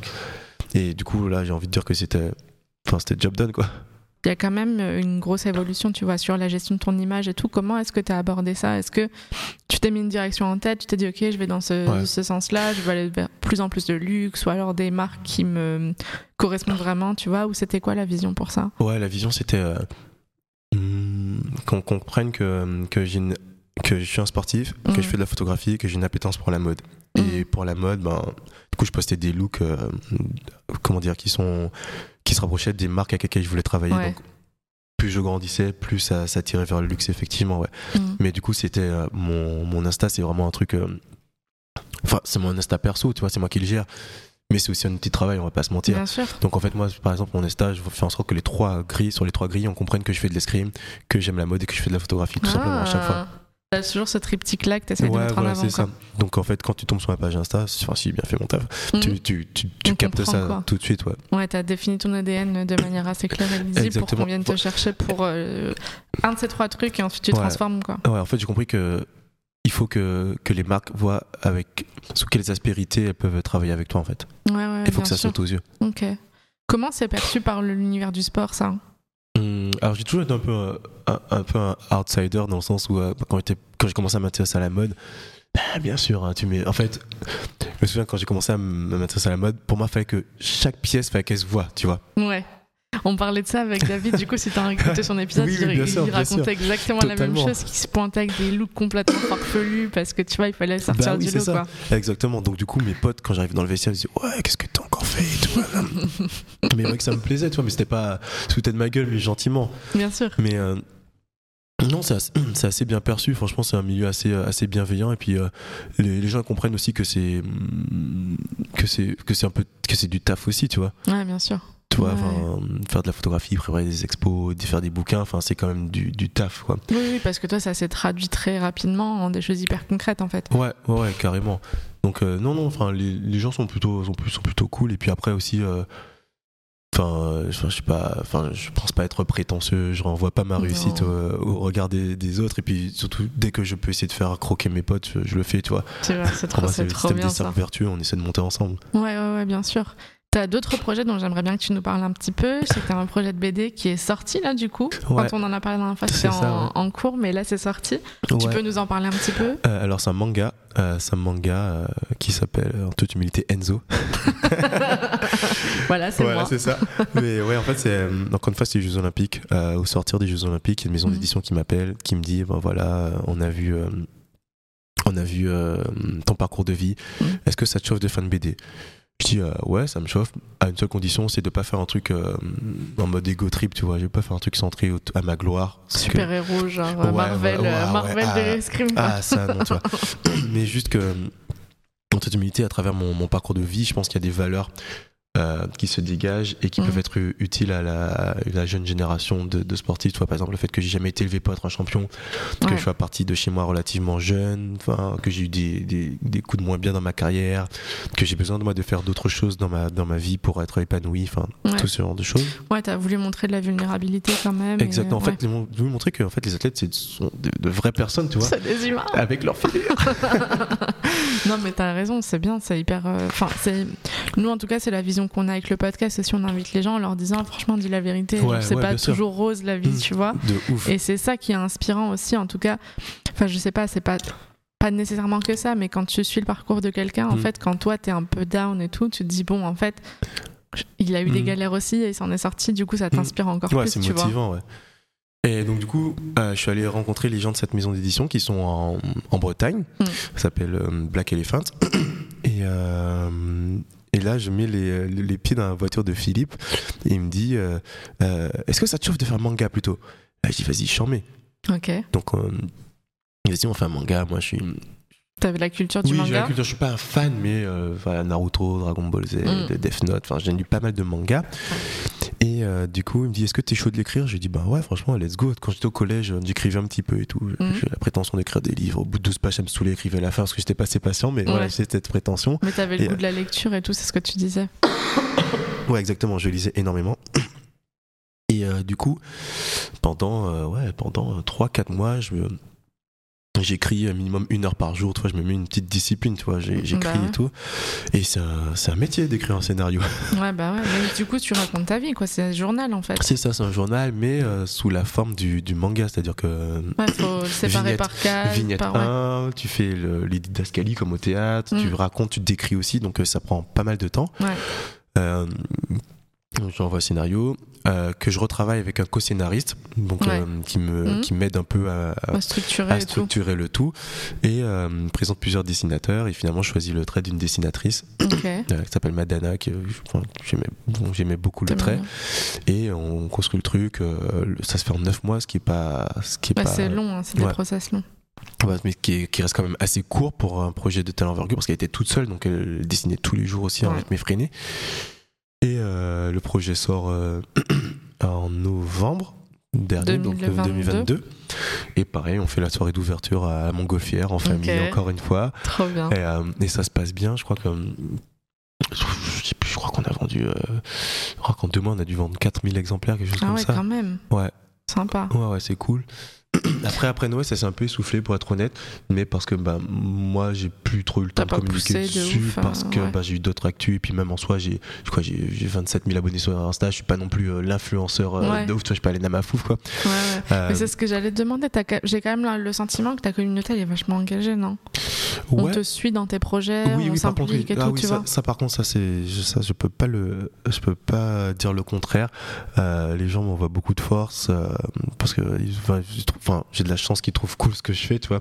Donc, euh, non, non, franchement, je suis, je suis assez content. J'essaie de leur rendre quand, quand je le peux. Mhm. Mais ouais, ce projet de man- manga, c'est, c'est, c'est cool et, euh, et là, pour être honnête, on est vraiment dans des, dans des problématiques de voir comment on essaie de sortir le tome 2 parce que le, le tome 1 il a bien marché Ouais. mais la maison d'édition a engagé vachement de frais. Un, payer un co-scénariste, payer une dessinatrice. Mm. Enfin, ça- Ouais. Et je crois qu'ils sont pas rentrés dans leurs frais. Ouais. Donc en fait, il faudrait que le deuxième tome soit soit limite sponsor, tu vois. Ouais. Donc euh, voilà, on est en, on est en, En plein, dans, recherche. plein dans ça, ouais. T'as laissé une, une petite porte d'ouverture sur le 1 pour, euh, Exactement. Malin, malin, malin, malin. Ok, bah, trop cool d'avoir parlé de ce format-là. Et juste pour terminer, sauf si t'as d'autres projets dont tu veux parler, parce que t'es vraiment couteau suisse à fond. Euh, Mais, euh, ben, peut-être le podcast. Ouais, exactement, c'est ce que j'allais ah dire. bah c'est bon. parfait. Dernier projet euh, en, en cross, en cross marketing. T'as lancé un podcast récemment. Tu veux nous en parler un petit peu? C'est autour du sport, du coup. Ouais. Mais Ouais. euh, vas-y. Exactement, c'est un podcast qui est euh, axé autour du sport, mais plus centré au niveau du sportif. Euh, c'est un, un, pardon, un podcast qui cherche à, à- qui s'intéresse au rapport à l'échec chez les sportifs de haut niveau, mais Ouais. surtout la façon dont ils rebondissent. Il s'appelle le rebond, et en fait, à travers On- les C'est sponsor G-Shock ou pas du coup? Ça aurait pu. mais euh, c'est le c'est le, le- comment dire c'est euh, montrer que les sportifs ce sont des, des êtres humains avant tout en fait et que Mm. parfois il y a des échecs qui s'expliquent par autre chose que de la, juste de la performance Ouais. Parfois comme tout le monde t'es un peu down tu vois et à Mm. travers les parcours de vie de plusieurs athlètes on a tous eu des échecs, des grosses désillusions Mm. qu'on a dû apprendre à gérer et on a dû trouver les ressources pour se remobiliser, pour euh, toujours aller de l'avant. Et à travers le parcours de vie de ces athlètes, ben, on montre que, ben, en fait, euh, ce, qui, ce qui est important, c'est pas l'échec, en fait, c'est les leçons que tu en tires et la façon dont tu rebondis par la suite. sûr. quoi. Et, euh, et c'est cool parce que en tant que grand curieux, j'ai encore appris autre chose. Enfin, Ouais. c'est con, mais c'est un travail de journaliste que ce que tu fais là. toi, C'est trop, ouais. Nous, on, a- on adore parce que vraiment, t'en apprends. Enfin, tu sais, Mm. moi, je- moi, j'ai toujours été quand même de cet avis de dire en fait que toute conversation, si t'écoutes vraiment la Mhm. personne qui est en face de toi, t'apprends quelque Bien chose, sûr. tu vois. Et là, le podcast, c'est vraiment l'exemple type pour nous Mm. parce que t'as toujours des leçons de vie ou alors, tu sais, parfois, ça ouvre ton regard sur d'autres choses ou euh, les préjugés que tu peux avoir sur certains métiers, sur certaines personnes Mm. ou certains types de décisions. En fait, tu les comprends un petit peu mieux et tout. Donc, c'est hyper intéressant. Et toi, du coup, tu reçois que des, des sportifs de haut niveau? Ouais, et toute discipline. toute discipline. Voilà, Voilà. Le, pr- le premier, j'ai fait euh, Ladi Doucouré, euh, Ouais. ensuite j'ai fait, qui fait du 110 mètres haies, qui Mhm. fait du 110 mètres haies, Mathias Dandois, qui fait du BMX Flatland. Moi, je connais pas ça. Ouais, tu vas voir, il est, bah, Mathias, il a un profil chiant, mais enfin, je te recommande d'écouter cet épisode, c'est pas pour faire de. on fait de la pub aujourd'hui. hein. Bah, bah, en fait, je reprends le rôle de Nico, tu sais, je Ouais. fais de la propagande. Grave. mais, euh, Non, mais trop bien. Et, et en fait, euh, en fait euh, j'ai comme objectif à moyen terme d'inviter des profils hors du sport parce que ben, on n'a pas le monopole de l'échec et, et du rebond Non, et en fait euh, tout un chacun euh, subit des, des- des échecs et, Mm. et doit apprendre à s'en relever quoi et ben, c'est cool du coup j'ai appris ben, ben, l'ingé son euh, Ouais, tu continues Ouais. d'apprendre des choses? ouais ouais je continue d'a- d'a- d'apprendre des choses euh, et puis c'est cool de se documenter sur quelqu'un de recevoir et puis moi j'ai quand même un angle assez précis tu vois donc euh, faut que j'arrive à, à tenir mon invité un Ouais. peu pour euh, pour pas pour pas trop s'éparpiller tu vois donc euh, Mhm. non c'est c'est c'est grave intéressant et pareil il y a toute l'économie autour du podcast enfin bref Qui a- se développe beaucoup. hein. Nous, on est en plein. On est content d'avoir commencé tôt parce qu'on sent que là, il y a un vrai, un vrai essor et un Ouais. vrai euh, intérêt pour ce format-là. Quoi. carrément Donc, trop bien. Est-ce que tu veux nous parler d'autre chose? Il y a un sujet qui te tient à cœur, peut-être, ou euh, quelque chose en particulier? Hmm, non, sujet qui me tient à cœur, non. Ah, a un truc que je, je- vais parler tout à l'heure, c'est euh, quand je parlais de le fait que j'étais rentré dans, dans la famille euh, dans la famille Hermès et du coup par la suite j'ai fait le j'ai fait le j'allais au défilé Hermès et euh, Ouais. du coup je l'ai fait euh, plus moi j'ai fait un défilé Hermès euh, après j'en ai fait un et puis là j'ai fait ma première vraie fashion week en, en janvier là Ouais. et c'était quelque chose hein. j'ai fait genre euh, T'as enchaîné plus de choses, c'est ça que tu veux dire? Ouais, c'est ça, j'ai fait. je me souviens plus, mais je fais entre 8 et 10 défilés. Ok. T'as le rythme, euh, le rythme de la fashion week un peu effréné, de courir d'un chemin. l'autre. c'est surtout que j'avais entraînement. Aïe. ah. J'avais une semaine d'entraînement et euh, 8, 8, entre 8 et 10 shows. Donc Ouais. j'allais à l'entraînement. Ensuite, je me changeais, j'allais à un show, je retournais à l'entraînement. Euh, je crois que j'ai fait, ouais, j'ai fait un jour, j'ai fait entraînement, show, entraînement et show le soir. Ouais. Tu priorises quand même l'entraînement, Ah ouais, bien sûr, oui, il y a des défilés que j'ai pas pu faire parce que Ouais. j'avais un entraînement, tu vois. Et puis j'ai eu de la chance que j'en ai, j'en ai fait 5 le week-end, je crois. Mm. Mais euh, c'était très intéressant. Qu'est-ce que, qu'est-ce que tu trouves intéressant? C'est toujours intéressant de voir les, le regard un petit peu ouais, de- Bah, extérieur et, et nouveau sur euh, ces, ces choses-là. Ben, c'est un univers à part entière en fait. C'est, vraiment un délire. Genre, je sais pas, moi, euh, ben, il y, a, y a- y a quelques défilés pour lesquels j'étais habillé. Mhm. Euh, du coup, déjà, tu vas dans les showrooms, tu choisis des trucs, enfin, c'est, c'est marrant, tu vois. Ouais. Euh, et après, tu viens, t'arrives, et puis en fait, tu vois, genre, je sais pas, moi, je suis pas dans ce. Je sais pas, je suis quelqu'un d'assez naturel, tu vois. Tu vois, s'il me fait photographier, c'est, c'est cool, tu vois, mais ouais. je dis, ouais, y a des gens qui arrivent. Tu vas pas a- faire la queue photo booth pour Non, mais c'est pire- ma photo. mais c'est pire que ça, tu vois, les gens arrivent dans la rue, ils arrivent, ils checkent où sont les photographes, ils Mm. font un détour pour faire en sorte d'arriver express. Si le photographe prennent quelqu'un d'autre, hop, ils font demi-tour et reviennent pour être sûr que le photographe, les photographes, j'étais là, j'étais ouais. Ils font le tour du pâté de Mais maison. ouais, mais c'était une chorégraphie carrément. C'est fou. hein. J'étais là, j'étais waouh. Mais après, euh, enfin, je comprends, il y a des gens qui ont besoin de ça pour vivre, tu vois, en soi. Ouais. Ouais, qui se servent de la lumière qu'ils ont à ce Ouais, moment-là ouais. pour pouvoir faire un- des choses après, tu vois. Mais moi, c'est tellement pas mon délire, toi. Ouais, moi je trouve ça toujours aussi drôle. Bon, après, Mm. par ma qualité d'agent, j'ai la chance d'être invitée souvent à des shows aussi. Mm. Mais euh, moi j'y vais un peu en ninja, tu vois. Je suis habillée tout en noir, Ouais, euh, machin. Je suis pas, je suis pas habillée par la marque et tout. Ouais, ouais. Mais moi, ce qui m'impressionne à chaque fois, et c'est un regard un petit peu critique, mais c'est parce que c'est drôle, tu vois, c'est de me dire en fait, les trois quarts de ces gens-là, toute l'année vous n'êtes pas habillé comme ça. C'est ça. Pourquoi? Pourquoi vous Pourquoi faites ça, tu ouais? vois? Pourquoi vous déguisez, tu vois? En fait, c'est ça ça, c'est ça, c'est le déguisement. Et, et, et je comprends parce que après, en vrai, quand je m'habille, je vais pas m'habiller exactement pareil. Je vais quand même m'habiller un peu plus, euh, de- un peu plus Non, mais visible. bien sûr, par contre, je me déguise pas. Ouais, Et je suis tellement content d'être rentré dans ce game tard pour Mm. ne pas avoir à faire ce, ce genre de, de, de, Bah de- ouais. de choses. Tu vois, je pense que j'aurais été, j'aurais, je pense que je, je serais rentré dans ce game à 22-23 ans, j'aurais fait un peu pareil. Tu vois, Ouais, tu te perds un petit peu, quoi. Ouais, là c'est bon, ça y est, je suis père de famille, je suis marié, vas-y, j'ai passé l'âge de me déguiser, toi. Ouais. Faut et que ton identité qui est plus marquée Exactement. Faut que, faut que la façon dont je m'habille, ça représente mon identité en tant, Exactement. en, tant- en tant qu'être humain, en tant que personne, tu vois.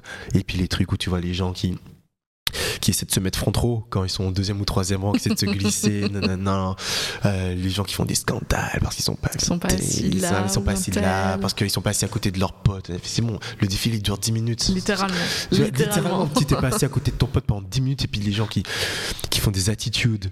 il y a non, je désolé, euh, ton pote peut pas venir et tout, vraiment, vraiment. Mais bon, non, enfin, je suis là, oh là là, mais c'est, fou. Ouais, c'est vraiment un, un espèce de grand cirque qui est assez mais c'est, rigolo. mais c'est, enfin, moi, c'est, je trouve ça assez hypnotisant, mais, mais je suis content, je suis content d'avoir, d'avoir vu ça, de voir ça, mais je suis content de, d'y être en tant que, pas en tant que qu'insider, tu vois, de, de- d'avoir mon truc à côté et puis d'y Mhm. aller parce que j'aime les belles choses, j'aime les beaux vêtements, enfin. Ouais. Et, j'aime bien ce monde, tu vois, mais bon, c'est comme tous les mondes, hein, il y, a- il y a ces dérives, quoi. Ouais, c'est ça. Mais après, moi, je, je considère quand même que tu deviens un insider, en fait. À partir du moment où tu es invité, c'est tellement, euh, un, c'est tellement un milieu clos Oui. qu'une fois que tu y rentres, en fait, t'en fais partie, tu vois. Oui, oui, oui, mais en faire partie en- en- en- et en faire mais partie, tu re- t'as le recul quand Ouais, même. tu vois, par exemple, enfin, cette année, j'ai pas fait de soirée. Ouais, Ah, parce que je m'entraîne, j'ai ma fille, elle m'é- elle m'éclate déjà suffisamment comme ça, elle pas besoin de ça, toi. Ah. trop mignonne. la Ouais. petite. C'est Mais bah, la ouais. petite, elle a fait ses, bah, elle a fait ses premiers défilés. Moi, je l'ai vu à un show, India, je l'ai vu à un show avec Kitty, Ah je crois, oui, Paloma Pal-. Paloma Elle ouais. était trop mignonne. Et à un moment, c'est assez euh, solennel, tu Oui. vois, silence et tout. Et j'entendais la petite qui disait C'est quoi ça? Oui, c'est vrai, posait des trop questions. mignon. Mais en vrai, c'est ça aussi qui redonne un peu de vie, un peu Bah de ouais. côté humain, tu vois, à la mode, c'est trop sympa. Mais nous, on est trop contents d'emmener no- notre fille voir de, de belles choses. Je je- on est allé voir. euh, on a fait Hermès en famille. Ouais, j'ai vu et- ça. et- Bah, et je pareil. suis sur les réseaux, donc j'ai vu. Et pareil, c'était trop cool. À la fin, elle jouait. Enfin, t'as l'impression que enfin, quand tout le monde est parti, t'as l'impression que c'était chez elle. Tu Ouais. vois, elle courait, elle faisait des avions en papier avec les invitations, avec le programme et tout. mais C'était trop cool, tu vois. C'est trop chou. Moi, trop Mm. bien. Euh, en, en parlant de ça, de, ce, de toujours cette entrée dans la mode, etc., là aujourd'hui, on a organisé ta présence avec un agent, j'imagine, Oui. qui est du coup quoi, ton agent image ou c'est comment tu, as, comment tu le choisis? Parce que t'es On est reparti pour un peu 30 minutes là. Ah, Non, mais je vais faire la version non, non, mais vas-y, explique-nous un petit peu comment ça. Parce que Mm. du coup, enfin, faut pas croire que tout ça arrive par hasard. C'est ce que tu disais, Mm. ça se réfléchit, ça se Ouais. structure et tout. Euh, et j'imagine que tu as besoin aussi de relais, tu vois, pour pas être complètement Ouais. éparpillé partout et tout. Donc ça vient de là le choix de prendre un agent ou- En fait, c'est ça, c'est que en- j'ai le choix de prendre mon agent. J'ai commencé à bosser avec mon agence d'image en décembre 2020, et- en janvier 2022. Mhm. Donc c'est assez récent. Euh, pour la simple et bonne raison que jusque-là, aucun agent n'avait trouvé grâce à, à mes yeux parce que je voulais pas être avec euh, un agent qui avait pas mal de sportifs à l'INSEP. Je voulais pas être un profil noyé auprès d'autres Ouais. personnes. Et euh, par l'intermédiaire d'un très bon copain qui s'appelle Benoît, Mhm. euh, si tu nous écoutes Benoît, Ils vont Euh, tous écouter, on va tous ça. faire envoyer. euh, il m'a présenté à une euh, maison de disques qui s'appelle Grand Music Management. Tu me dis pas que tu prépares un EP aussi. j'aimerais bien, j'aimerais bien avoir ce talent, mais malheureusement je l'ai pas. Mais non, mais en fait c'est une agence, une maison de disques qui taffe avec euh, des artistes indés, Mm. genre euh, L'Homme Pâle, euh, Ok. Giorgio, Kiddy Smile. ouais. Et euh, en fait la façon dont ils travaillent, ils proposent différents services en fonction de ce que tu, ce dont tu as besoin. Ouais. Et, euh, et en fait moi c'était vu mon profil, vu que j'avais pas mal de projets. Euh, C'était cool de bosser avec eux Mm. parce que je sentais que j'arrivais à un truc où j'avais pas mal de sollicitations et tout seul je me serais noyé. Ouais. Et pareil pour mes projets, il fallait les prioriser. Et j'ai besoin d'une vision extérieure en termes de stratégie et des mecs hyper brillants. Les mecs hyper brillants, Olivier, Mathieu, si vous m'écoutez aussi. Euh, en fait, dès que je leur parle d'un truc, ils captent. Ils disent, ah ouais, mais ça, ça, ça, ça, tac, tac, tac, mais ça peut-être avant ça. Enfin, tu vois, c'est c'est trop cool. Ouais. Et euh, au sein de cette maison de disques, il y a une agence image qui s'appelle Unlisted. Mhm. Donc je bosse avec euh, Julien et Josh. Ouais. Et, et pareil, tous les deux hyper brillants, ils connaissent leur sujet. Quand je parle d'un truc, ils voient comment on peut faire des relations entre ça, ça, ça et ça. Et, euh, et ça me soulage. Mm. Et, euh, et c'est drôle parce que les premières fois, euh, quand on a commencé à bosser ensemble avec des marques, ils me disent euh, Ben écoute, je vais venir avec toi à ce rendez-vous. et je trouve ça cool, tu vois. Et, et après, j'aurais dit Mais vous savez, enfin, moi j'ai tout fait tout ce jusqu'à présent. Enfin, Je peux me débrouiller. je- c'est c'est cool. En plus, on, on s'entend bien, tu vois. Mais en vrai, ne, ne vous décarcassez pas pour vous rendre dispo en physique, tu vois. Ouais. Genre, limite, je préfère faire le premier rendez-vous en- moi tout seul. Plus chill. Ouais, parce que c'est organique, tu vois. Mm. C'est organique, tu vois. Et après, là, vous faites votre taf et vous, Ouais, ouais, ouais. vous, vous, vous- vous parlez, euh, vous parlez des choses, euh, des choses dont je n'ai pas à me soucier, qui me libèrent de l'espace mental, tu vois. Ouais. Mais, euh, mais euh, ouais, ouais, c'est vrai que c'est venu comme ça. Et, euh, et en fait, le fait d'être le seul sportif du coup de, de cette agence, Mhm. parce qu'ils bossent pas qu'avec des musiciens aussi, ils ont des profils euh, un peu. Plus des, des talents différents, quoi. Ouais, quoique, c'est comme beaucoup de la musique en fait. Hein. Ouais, Ouais. Des DJ et tout. Ouais, en fait, aussi, c'est juste que je suis le seul sportif. Et, et en fait, ouais, c'est grâce à ça, en tout cas, c'est grâce à Josh euh, que j'ai fait, que j'ai eu une telle présence dans, dans, la, dans la, fashion- la dernière Fashion Mm. Week. Josh, trop bien, il m'a fait mon planning, Bah tac, ouais. tac, tac. Quand je pouvais pas aller, c'est lui qui disait non. Pas. Voilà, il fait, euh, voilà, qui, qui me donnait les adresses pour les showrooms. Ouais. le temps. Enfin, c'était trop bien mâché tout le travail. Franchement, c'était hyper reposant de bosser avec lui. Et, euh, et du coup, ça, ça m'a, donné euh, pareil, une petite idée, c'est que Mm. encore une idée de reconversion. Je pense qu'à la- peut-être pas à la fin de ma carrière, mais en tout cas dans les quelques années qui suivent, j'aimerais bien monter mon agence d'image pour Ok. sportifs. Ouais, bah ouais. Bah, qui de mieux pour conseiller sur ça, quoi. C'est ça, parce que je vois qu'il y a vraiment Il y a du travail, il y a déjà. Du travail, parce qu'en fait, quand t'es sportif, c'est pas ton métier. Ouais. Faut déjà, peut-être que ça t'intéresse pas, Ouais. peut-être que t'as pas le temps. Mhm. Euh, et en fait, euh, moi, j'aimerais vraiment, j'aimerais vraiment mettre ça en place. Donc, euh, Trop intéressant ça. Ouais, parce que du coup, de- sur, dans ta carrière sportive, c'est quoi les prochains, les prochains échelons pour toi? C'est quoi ta vision pour les prochaines, Paris, prochains mois Du coup, c'est Ouais. les Jeux Olympiques? les Jeux Olympiques de Paris. Hum, là, la première épreuve sélective, qualificative est dans un mois Ouais. euh, au Mexique. Euh, Ça va être quelque chose Paris. Beaucoup de pression, Tu le, ouais, j'allais demander c'est quoi ton Ouais. regard sur les, les JO euh, qui arrivent là? Et je vais être honnête, j'ai hâte que ça soit passé. Ouais, Là, ça fait, je pense, 3-4 mois qu'on me- parle des jeux tous les jours. ouais. Enfin, dès que je rencontre quelqu'un, alors les jeux, nanana, Ouais, enfin, ouais. c'est pas, c'est pas grave, c'est partie du jeu.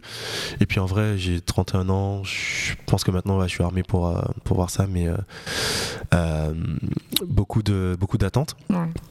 Après, beaucoup de belles opportunités. Parce qu'il y a de la lumière sur les athlètes. Donc, Mm. euh, c'est des trucs. Et c'est aussi pour ça que je voulais euh, commencer à bosser avec une agence. Parce que je Être savais préparé que. à ouais, ça. Être préparé à ça, pouvoir déléguer et pouvoir me concentrer sur ma perf. Mm. Euh, donc, ouais.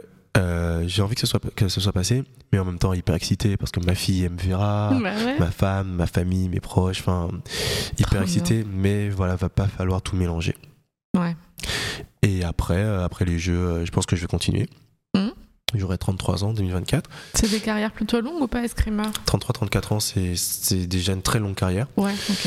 Mais j'adore ce que je fais. Euh, mes potes d'entraînement, enfin mes coéquipiers d'entraînement sont mes potes. Mm. Genre quand j'ai pas envie d'entraînement, j'arrive, on rigole et tout. Et puis tout de suite, euh, j'ai pas l'impression d'être au bureau en fait. Ouais.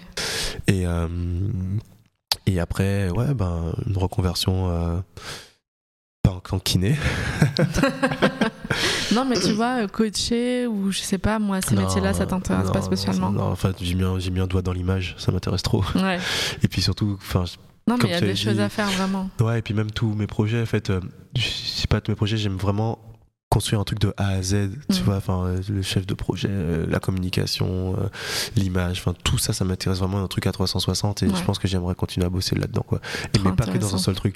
Même si je fais un truc, cette agence d'image, j'aimerais pas faire que ça, j'aimerais continuer à faire de la photo. Ouais, bien sûr. tu vois, donc, ouais, euh, non, mais t'es vraiment pluridisciplinaire. ouais, c'est ça qui, je pense que si je fais qu'un seul truc, je me fais chier. Ouais, j'entends, j'entends très bien. bon, bah, trop cool. Écoute, je pense qu'on a fait le ouais, on tour de le pas tour, mal ouais, de sujets. pas mal. Euh, merci beaucoup pour ton temps, d'avoir partagé avec autant d'honnêteté ton parcours. Et puis, bah, on reste en contact. hein. De toute façon, on va suivre ton marche. parcours. Ouais, ça, on se croisera au Fashion Week. Yes, Merci. merci.